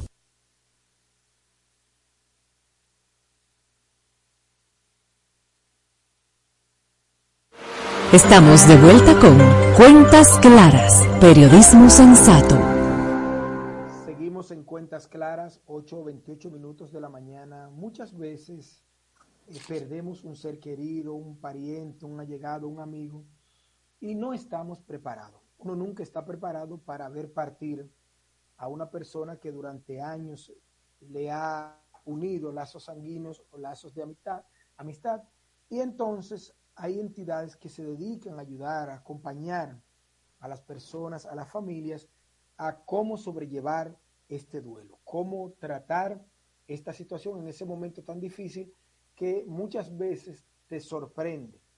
Hoy por eso hemos invitado a la psicóloga clínica Ileana Flores. Ella es especialista en duelo, además es embajadora de la marca Unidad Fuente de Luz. Con ella vamos a hablar de todo este proceso. ¿Cómo está usted? Bienvenida a Cuentas Claras. Un placer, bienvenidos a ustedes también a, mi corazón, a mi espacio. Es un placer para mí poder estar aquí hoy compartiendo con ustedes un tema tan importante como es el tema del abordaje del duelo y sobre todo pues esta iniciativa que Fuente de Luz como Parque Memorial ha introducido como algo novedoso, no existente en el país hasta el momento en el sector exequial, donde venimos a aportar una necesidad por cubrir que es el acompañamiento post pérdida, ese acompañamiento que le brindamos a la familia después que ha perdido ese ser querido y ante cualquier necesidad emocional de duelo. Por eso agradezco a Fuente de Luz, el Parque Memorial, que ha confiado a mi persona como psicóloga clínica y a un equipo interdisciplinario el acompañamiento en algo tan significativo como es la pérdida de un ser querido. Ese acompañamiento, ¿qué incluye? ¿Qué, qué se hace? O sea, yo desafortunadamente he perdido un pariente, uno le da depresión, le da todo tipo de, sentimiento cuando uno es muy apegado a esa persona y de repente esa persona ya no está. ¿Qué incluye? ¿Cuál es el rol de ese acompañamiento para la persona poder sobrellevar esa ausencia? Así es, pues el, el objetivo de la unidad es poder acompañar frente a algo tan eh, tan difícil como el momento de la muerte que a nadie nos avisa, incluso pacientes de enfermedades degenerativas que entendemos que en algún momento pues hay una premisa de que van a morir, pues poder brindar ese acompañamiento porque nunca estamos preparados para decirle a nuestros seres queridos. Y es entonces donde entra la iniciativa de esta unidad, que es acompañar a las familias en el momento del funeral con un departamento que hemos denominado los auxilios psicológicos, eh, donde una especialista en intervención en crisis acompaña durante el funeral ofreciéndole educación, acompañamiento y orientación sobre el tema y cómo manejarse en base a la realidad que esté viviendo esa familia en ese momento. Y ya pues posterior a este están nuestros planes terapéuticos y acompañamiento psicológico con un equipo interdisciplinario que en base a la necesidad de la familia irá acompañando si es un niño, un adolescente, una necesidad familiar completa, un paciente que ha tenido cuidados paliativos, que son esas enfermedades degenerativas donde el cuidador queda totalmente deteriorado emocionalmente por el tiempo del cuido y demás. Entonces, la idea es acompañar a las familias desde el momento traumático de la muerte hasta conseguir obtener la conformidad, la paz o el periodo adaptativo que conlleva el duelo, ya que el duelo como tal se denomina que es un periodo adaptativo donde la persona debe darle continuidad a la vida sin ese ser querido. ¿Qué tan frecuente es que la población eh, necesite esto? Unos están preparados, otros no, pero y lo contrata mucho, la, la población lo busca, busca este tipo de asesoría. Así es, pues honestamente las personas por el mismo margen de tabú que existe con este tema vienen a la consulta psicológica ya porque se sienten deprimidos, con un vacío existencial, con bajo rendimiento en el trabajo, incluso con problemas de pareja. Hay un número muy marcado de que los matrimonios o relaciones que viven pérdidas eh, fetales o cuando el niño nace y muere en los primeros días de vida, pues hay una tendencia a que esa relación pueda tener una ruptura por el mismo margen del, dolor que, embarga a esa familia y no gestionarlo de manera correcta puede incluso llevar a este tipo de, resultados donde la pareja sufre de manera exabrupta, pues que ha, ha, ha, decidido separarse. Entonces es más frecuente de lo que imaginamos, simplemente que a las personas le cuesta reconocer que lo que está sucediendo ha sido causa de un duelo por eso nosotros queremos educar a la población, concientizar sobre el duelo para que podamos vivir con mayor grado de resiliencia eh, estos procesos que a todos en algún momento nos sucederán. Y cabe resaltar que duelo y pérdida tienen una diferencia, porque el duelo puede llevarme a, a, tener pérdidas, pero hay otro tipo de pérdidas, como la pérdida de la salud, la pérdida de la seguridad, la pérdida de un trabajo, de una pareja, donde también hacemos duelo. Por eso no hemos limitado nuestro servicio a acompañamiento exclusivo en el duelo, sino a psicología en sentido general, ya que lo que buscamos es bienestar emocional en sentido general. Las personas o familias que utilizan estos servicios, ¿qué expresan? ¿Qué se puede compartir de lo que expresan a los profesionales que le hacen ese acompañamiento? ¿Con qué llegan donde ustedes? Maravilloso. Pues las personas al llegar con mucho desconocimiento, sintiendo vacío existencial, muchos de ellos quizás deprimidos, otros sin encontrar sentido por la vida y otros pues con relaciones, con, con, con mal, con resultados no esperados, pues siempre les, les comparto a, a los usuarios que me piden orientación eh, una frase que, que se ha hecho prima, prima por mí y es que el enojo es la otra cara del dolor. Y muchas veces andamos por ahí enojados, tristes y no entendemos que hay una razón lógica por la que está sucediendo eso. Y si hay algo que el ser humano necesita es tener identidad ante sus emociones. Entonces, poder reconocer que hay un duelo no trabajado de hace cinco años por la partida de mi madre, que me quedé paralizado en una etapa del duelo, pero seguí sobreviviendo, no viviendo, hace que la persona pues pueda llamar su emoción por su nombre, pueda vivir con mayor apego a la vida. Y parte de nuestro eslogan es el nuevo significado ante la pérdida. Entonces, ¿qué quiere decir este nuevo significado ante la pérdida? Poderle encontrar el sentido a la vida después que hemos perdido ese ser querido y no limitado solamente al ser querido, sino después que la vida nos ha retado. Por ejemplo, una persona que posterior a un proceso de salud significativo ha tenido que reinventarse, una persona que ha perdido su trabajo y ha tenido que, que hacer estructuras nuevas. O sea, perdí pero gané, porque gracias a la pérdida y a un buen acompañamiento y orientación de un profesional pude salir a flote, salir airoso y aprender un nuevo significado frente a una pérdida. Finalmente, doctora, quienes estén interesados en acercarse a esta unidad de duelo, Fuente de Luz, ¿cómo, ¿cuáles son los contactos para estar con ustedes, para tener acceso, atenderse, a recibir las orientaciones que ustedes ofertan? Maravilloso, pues estamos en el 809-241-0114, eh, desde el, número general de Fuente de Luz, donde van a solicitar información sobre la unidad de duelo. También está el Instagram de Fuente de Luz RD y el Instagram de la unidad de duelo, Unidad de Duelo FDL. También quisiera hacerles la aclaración de que este servicio está incluido en todos los, los programas de Fuente de Luz desde el más económico hasta el más premium está incluido el servicio de intervención en crisis en el momento del funeral. Ya para las citas del acompañamiento, sí deben de acceder al 809-241-0114 y también a través de la Fundación Fuente de Luz, donde se puede viabilizar su cita sin importar si es o no eh, usuario o parte de la familia Fuente de Luz como servicio memorial.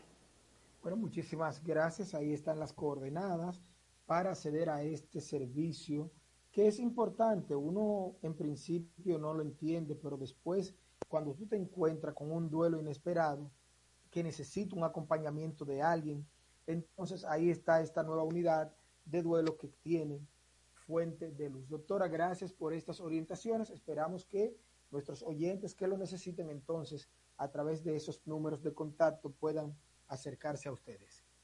Un placer para nosotros como unidad esta oportunidad y queremos reiterarle que el propósito de la unidad de duelo Fuente de Luz es educar a la población frente a esta necesidad y poder crear salud mental para todos, bienestar generalizado, tanto para nuestros usuarios como para todo el territorio nacional. Así que sumamente agradecida por la oportunidad y reiterándole que estamos a la orden desde la unidad de duelo Fuente de Luz. Gracias, doctora. Vamos a una pausa. Escuchas Cuentas Claras en 95.7 La Nota. Conoce de todo. Con altitud te conecta, te conecta. Tirando paquetico, tirando paquetico. Recargo gogoso, paquete al tiro, activo, boboso, no clink clink. Estamos todos activos con la mejor red, siempre conectado, pila de internet. Te conecta, te conecta. Tirando paquetico, tirando paquetico. Así de simple. Mantén tu data prendida con 30 días de internet, más 200 minutos. Al activar y recargar. Tirando paquetico con los fides puntos de Altiz. Altiz, la red global de los dominicanos. Y siguiendo con el City Tour de la Gran Manzana, a la izquierda los mejores pasteles en hoja de los Heights.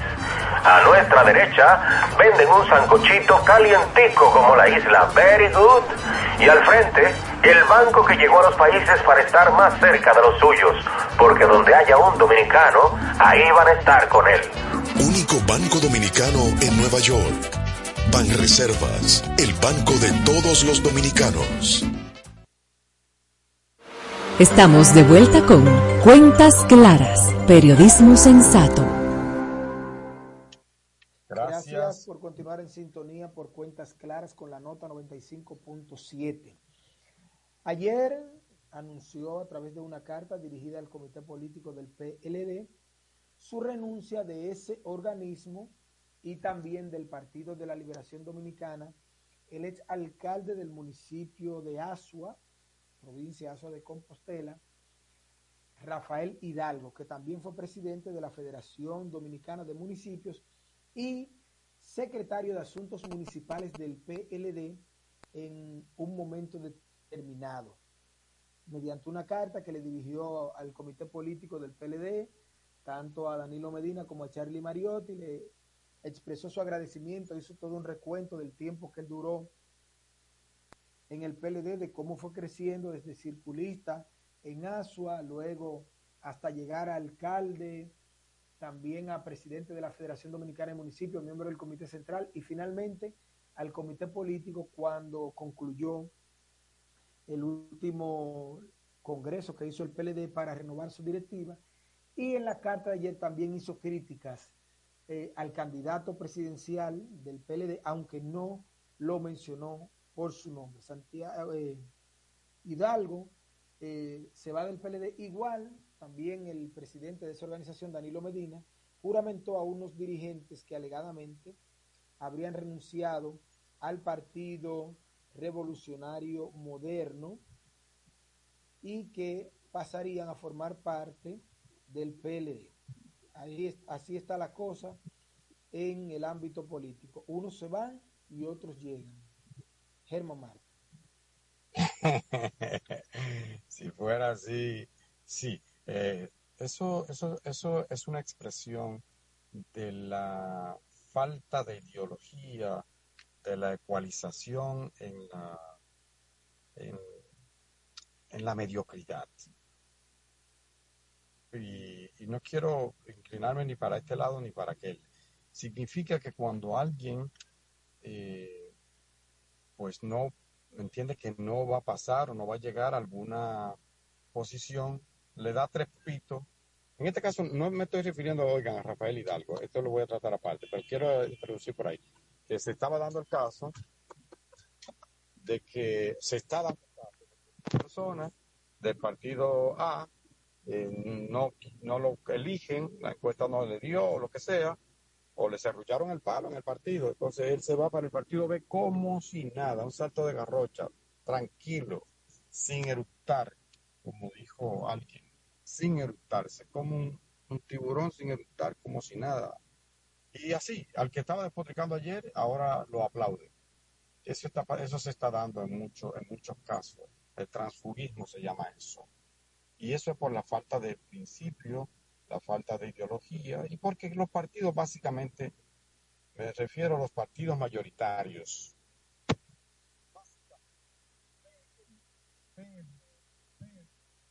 Se le ha ido brevemente el audio a Germán Marte, si pudiéramos escucharlo antes, eh, a lo que Germán va explicando el tema del transfugismo, completo la información, completa la información de los dirigentes que habría jurament que juramentó Danilo Medina fue en el distrito municipal Sabaneta de la provincia de San Juan, juramentó, como dije, a 28 dirigentes del Partido Revolucionario Moderno que pasaron a formar filas del Partido de la Liberación Dominicana. Según estos dirigentes, el motivo para ellos pasar de una organización a otra fue que los gobiernos de Danilo Medina adquirían los huevos a 3 y 4 pesos, la libra de arroz estaba a 18 pesos, el pollo a 35 pesos y supuestamente, según ellos, hoy en día el huevo está entre 8 y 10 pesos, la libra de pollo sobrepasa los 100 pesos y la libra de arroz está por encima de los 35 pesos. Dicen Lo ellos que yo te- que eso que- es en esta gestión y ahí le completo entonces los que se fueron del PRM y el que Mm. se fue del PLD. Ahora sí, Germán, continúe con el tema que brevemente no, había tenido una no. interrupción. Ajá, gracias, Wilkie. Mira, eh, si mencióname dos nombres de los que se fueron. Ninguno llega al nivel de Rafael Hidalgo, que es que era miembro del comité los nombres-. Próspero Sí. de los Santos, eh, José. Pinales, Amelia Alcántara No. de la Rosa, productores agropecuarios Nadie y emprendedores de esa provincia. También el activista Sócrates Medina, alcalde de déjalo, Sabaneta. déjalo ahí, Ricky. Déjalo ahí, está bien. Nadie conoce a esa gente, ni en su casa, ni en el callejón del lado. No lo conocen. Bueno, digamos que no, que estoy exagerando, lo admito. Pero digamos que fuera de San Juan o de algún O de Sabaneta, de donde ellos están, del De- distrito municipal de Sabaneta. Está fallando nuevamente su audio, Germán. Tal vez Sabaneta, porque es un municipio pequeño. pues, puede ser. Eh, sigue, sigue, seguimos En teniendo cambio- inconveniente con su audio. En cambio, En cambio, Wilkin, Ahora sí. en el caso de Hidalgo, es un dirigente conocido de miembro del comité político del PLD.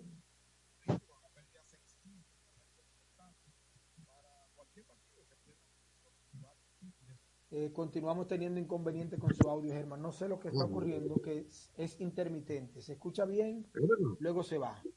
Anda la cebolla. Ahora Bueno, sí, pues, ahora sí. Ah, bueno. Mira a ver Pues si se queda ahí donde usted está inmóvil para que No, llegué parqueo del periódico. Yo estoy aquí en periódico ya. Eh, mira, Wilkin, lo, lo que estoy diciendo, amigos, que este, este cosa no es comparable un caso con otro, a pesar de la diferencia de ¿verdad? uno solo contra 23, 32, no sé. 28. Es una- 28, ajá, no es, no es lo mismo, ni es igual.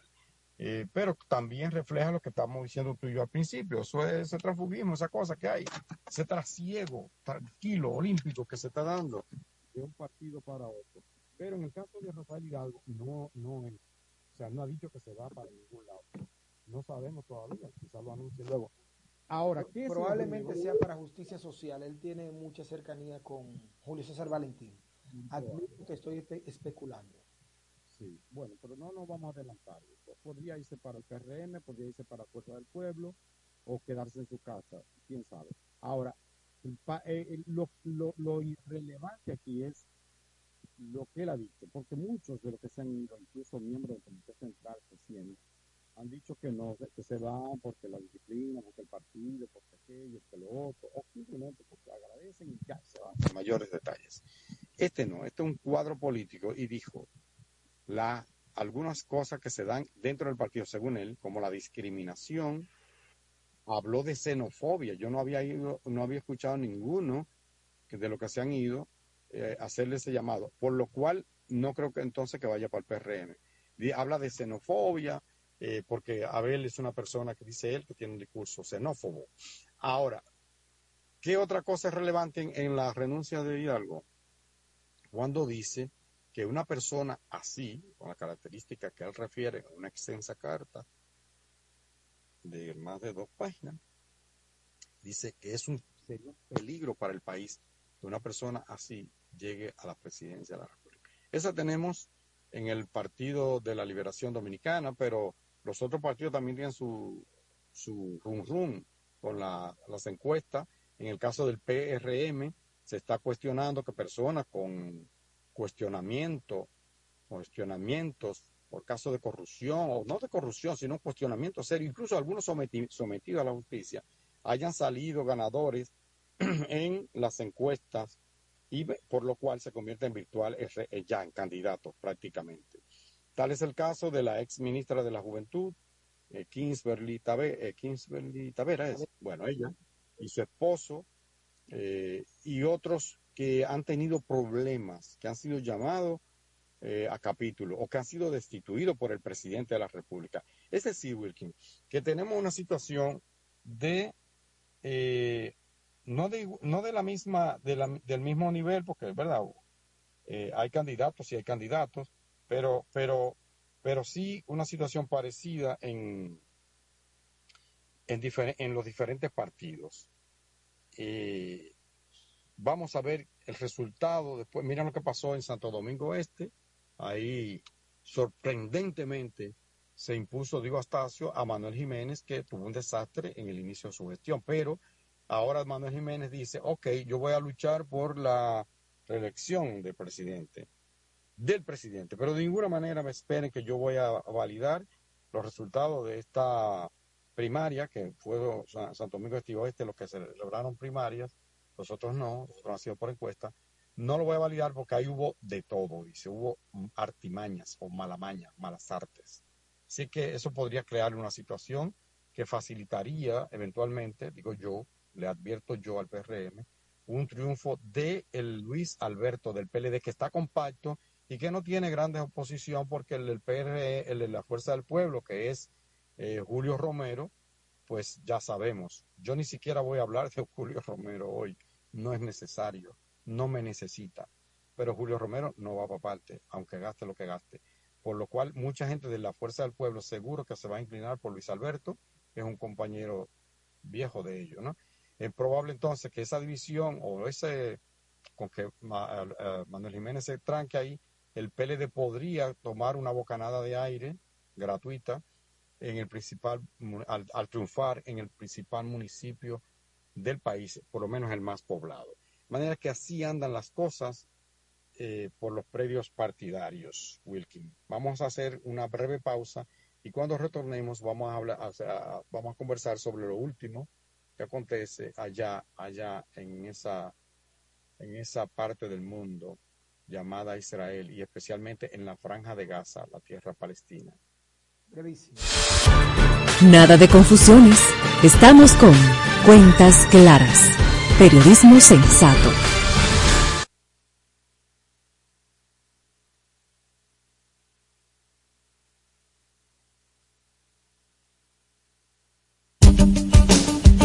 En la nota, Susana Flete y Danira Caminero te informan sin medias tintas ni trasfondos. En Apuntes, periodismo directo y sin censura.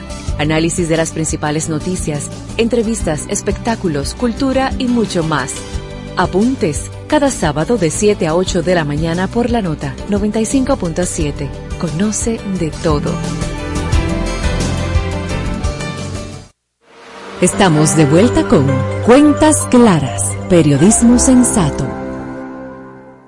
Gracias por continuar con nosotros en Cuentas Claras, como decía Germán Marte, dando un paseíto virtual por el Medio Oriente, en Gaza. Los muertos aumentaron a 1.500 por la guerra, mientras que Israel tiene 1.300. Estamos hablando de que es un río de sangre lo que está ocurriendo, ocurriendo en esa etapa, en esa zona de Medio Oriente. Mil- 2.300 2.800 víctimas mortales fruto de esa guerra en esa zona. Germán Marte. Es una guerra de exterminio, ha dicho alguien sobre este conflicto. Una guerra de exterminio. Eh, ustedes van a ver, lamentablemente, que ahí no va a haber tres ni cuatro mil muertos. Ahí habrá Hay, hay más de mil. 3.000 de heridos. Imagínense cuánto de eso, por la gravedad de las heridas, probablemente termine Bueno, tres mil y pico de heridos en, en la- Israel. Las porque no han terminado. Sí, tres mil y pico de, de heridos en Israel, pero más de seis mil trescientos en, en Gaza, eh, donde el gobierno, el ejército israelí, uno de los más poderosos del mundo, eh, ha impuesto un, un asedio total, un cerco total. Le ha cortado el agua, no en términos metafóricos, real, literal. Eh, le ha cortado el agua, le cortó la electricidad, le cortó el suministro de alimentos y de combustibles y por encima le está bombardeando sistemáticamente. Una auténtica tragedia. Yo quiero decir que lo que hizo el grupo fundamentalista, el grupo Hamas, eh, fue una monstruosidad. Fue una, un hecho deleznable, un hecho incalificable, un crimen, porque penetró a donde había gente haciendo una fiesta y asesinó, no dije que mató, asesinó a cientos. 1.300 ya se han contado en Israel, es cierto. Ahora, Israel lo que está haciendo es exactamente, no, exactamente no, peor que lo que hizo los locos de Gaza. Si estamos en una guerra entre el diablo y Satanás, como, como muy bien escribió uno de los articulistas del día, don David Álvarez Martín, vicedecano, vice, ex vicerrector de la Pucamaima, mi filósofo.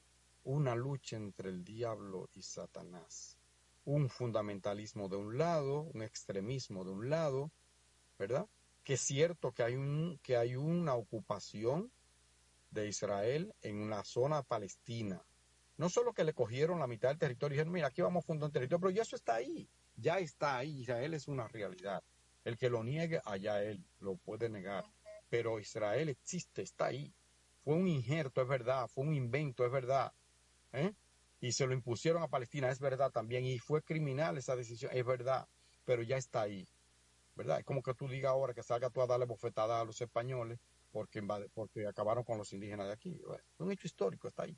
Entonces, en 1948, que se fundó el Estado israelí, ellos han venido con el apoyo de Estados Unidos eh, robándole terreno, invadiéndole terreno a Palestina, negándole derechos de todo tipo y cometiendo atrocidades. Cada vez que les da la gana, cada vez que un loco palestino comete una barbaridad del lado de Israel, ellos, si le mataron dos, van y matan doce del otro lado. Usted va a ver, mataron 1.300 israelíes, multiplique eso por seis o siete palestinos que van a morir.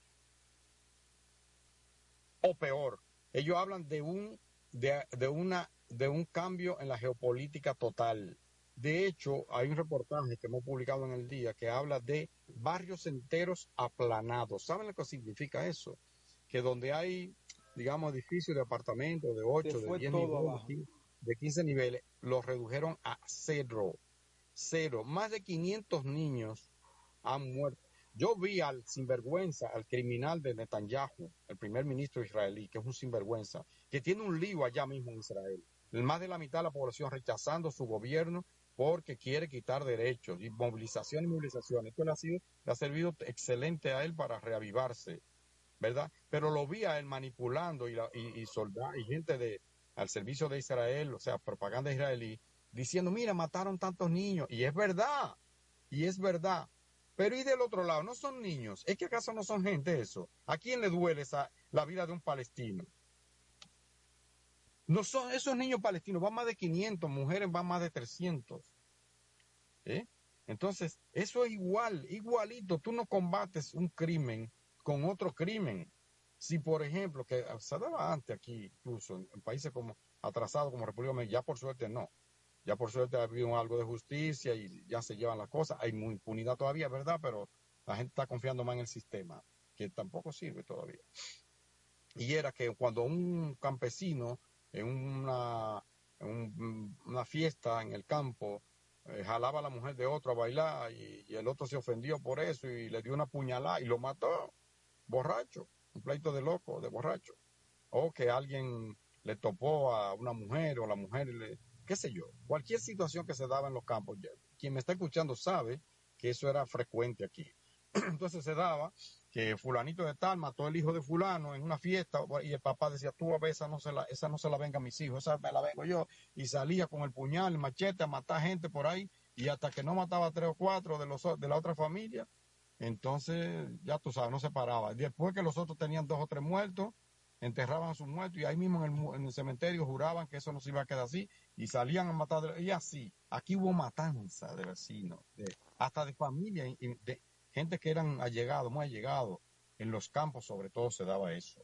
Ni hablar de las pandillas verdad que aquí hubo un tiempo que una pandilla de un barrio iba y le daba a otro etcétera. Todas esas cosas eh, ocurrían. Pero quién iba a decir que uno de los países con mejores con mayor nivel de científico como Israel un país víctima del genocidio nazi iba a aplicar políticas nazi de exterminio ¿eh? De una gente que están en su país, que ellos han cercado, que lo tienen dividido. Yo no sé si te han visto el mapa de, de Israel y, lo que, y lo que es Palestina, o lo que debe ser Palestina. ¿eh? Por un lado Cisjordania, póngase usted que eso quedaría en Puerto Plata, que no pueden cruzar para acá, para, para la romana, donde estaría la franja de Gaza, por ejemplo, para poner un así gráfico, para que la gente pueda entender. Dividido en dos pedacitos. En esa franja de Gaza hay 2.3 millones, 2 millones y medio de gente, ¿eh? en condiciones de pobreza, porque cada vez que Israel le da la gana, penetra ahí. Entonces, eso no se va a acabar hasta que no se reconozcan dos estados y, y aprendan a convivir pacíficamente. Pero eso no va a prosperar si las grandes potencias como Estados Unidos no detienen no detienen ese impulso que le dan cada vez, cada vez a gente como Ariel Sharon o como eh, este, este, tipo, el, Benjamín Netanyahu, que es el primer ministro ahora. Sharon fue otro, otro implicado en la matanza de Sabra y Shatila. Decía, hay matanza de palestinos. Y entonces yo oigo gente que dice, no, porque los palestinos está bueno. No, no está bueno, no está bueno, no está bien. No vamos a ningún lado con la guerra. Es una locura total. Y eso hay que parar. Como también nosotros, lamentablemente, tenemos que parar aquí porque se nos acabó, se nos acabó el tiempo. Vamos a invitar a que nos acompañen mañana. Mañana en Alafranca Yo y el lunes pido que vuelta sea el, el acompañamiento. Correcto. Bueno. Así es. De esta manera hemos llegado al final de cuentas claras por el día de hoy y por la semana. El próximo lunes a partir de las 7, nuevamente José Monegro, Luis García, el maestro Hugo López Morrobel, Germán Martí, un servidor Wilkin de la Cruz. Estaremos con ustedes comentando las principales informaciones nacionales e internacionales. Hasta entonces. Somos la nota 95.7. Conoce de todo.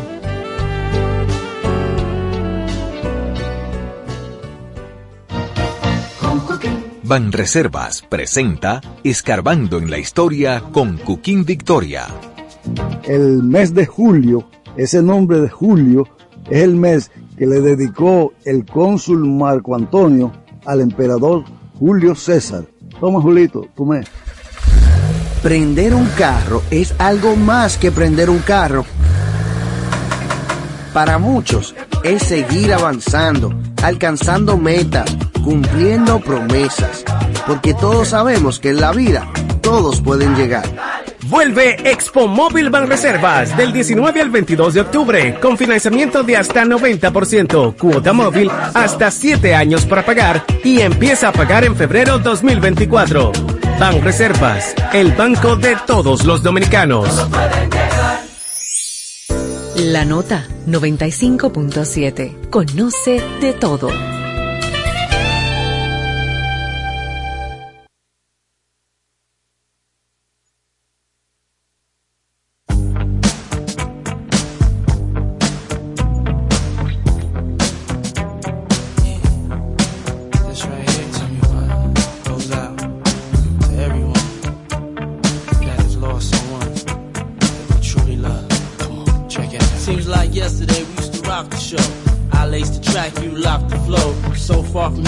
Block dough.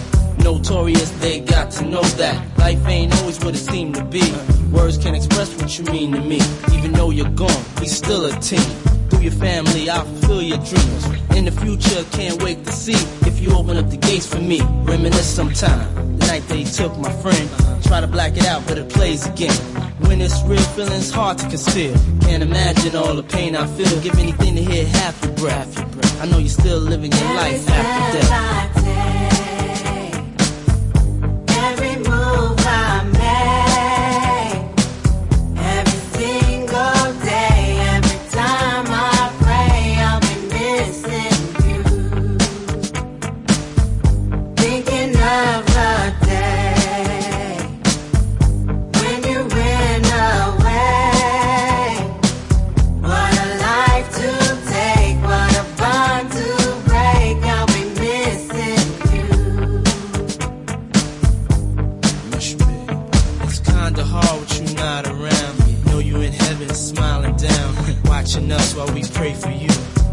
Day we pray for you. Till the day we meet again. In my heart is where I keep you, friend. Memories give me the strength I need to proceed. Strength I need to believe. My thoughts big, I just can't define. Wish I could turn back the hands of time. Us in the six, shop for new clothes and kicks. You and me taking flicks, making hits, stages they receive you on. Still can't believe you're gone. Give anything to hear half your breath. I know you're still living your life after death. Time.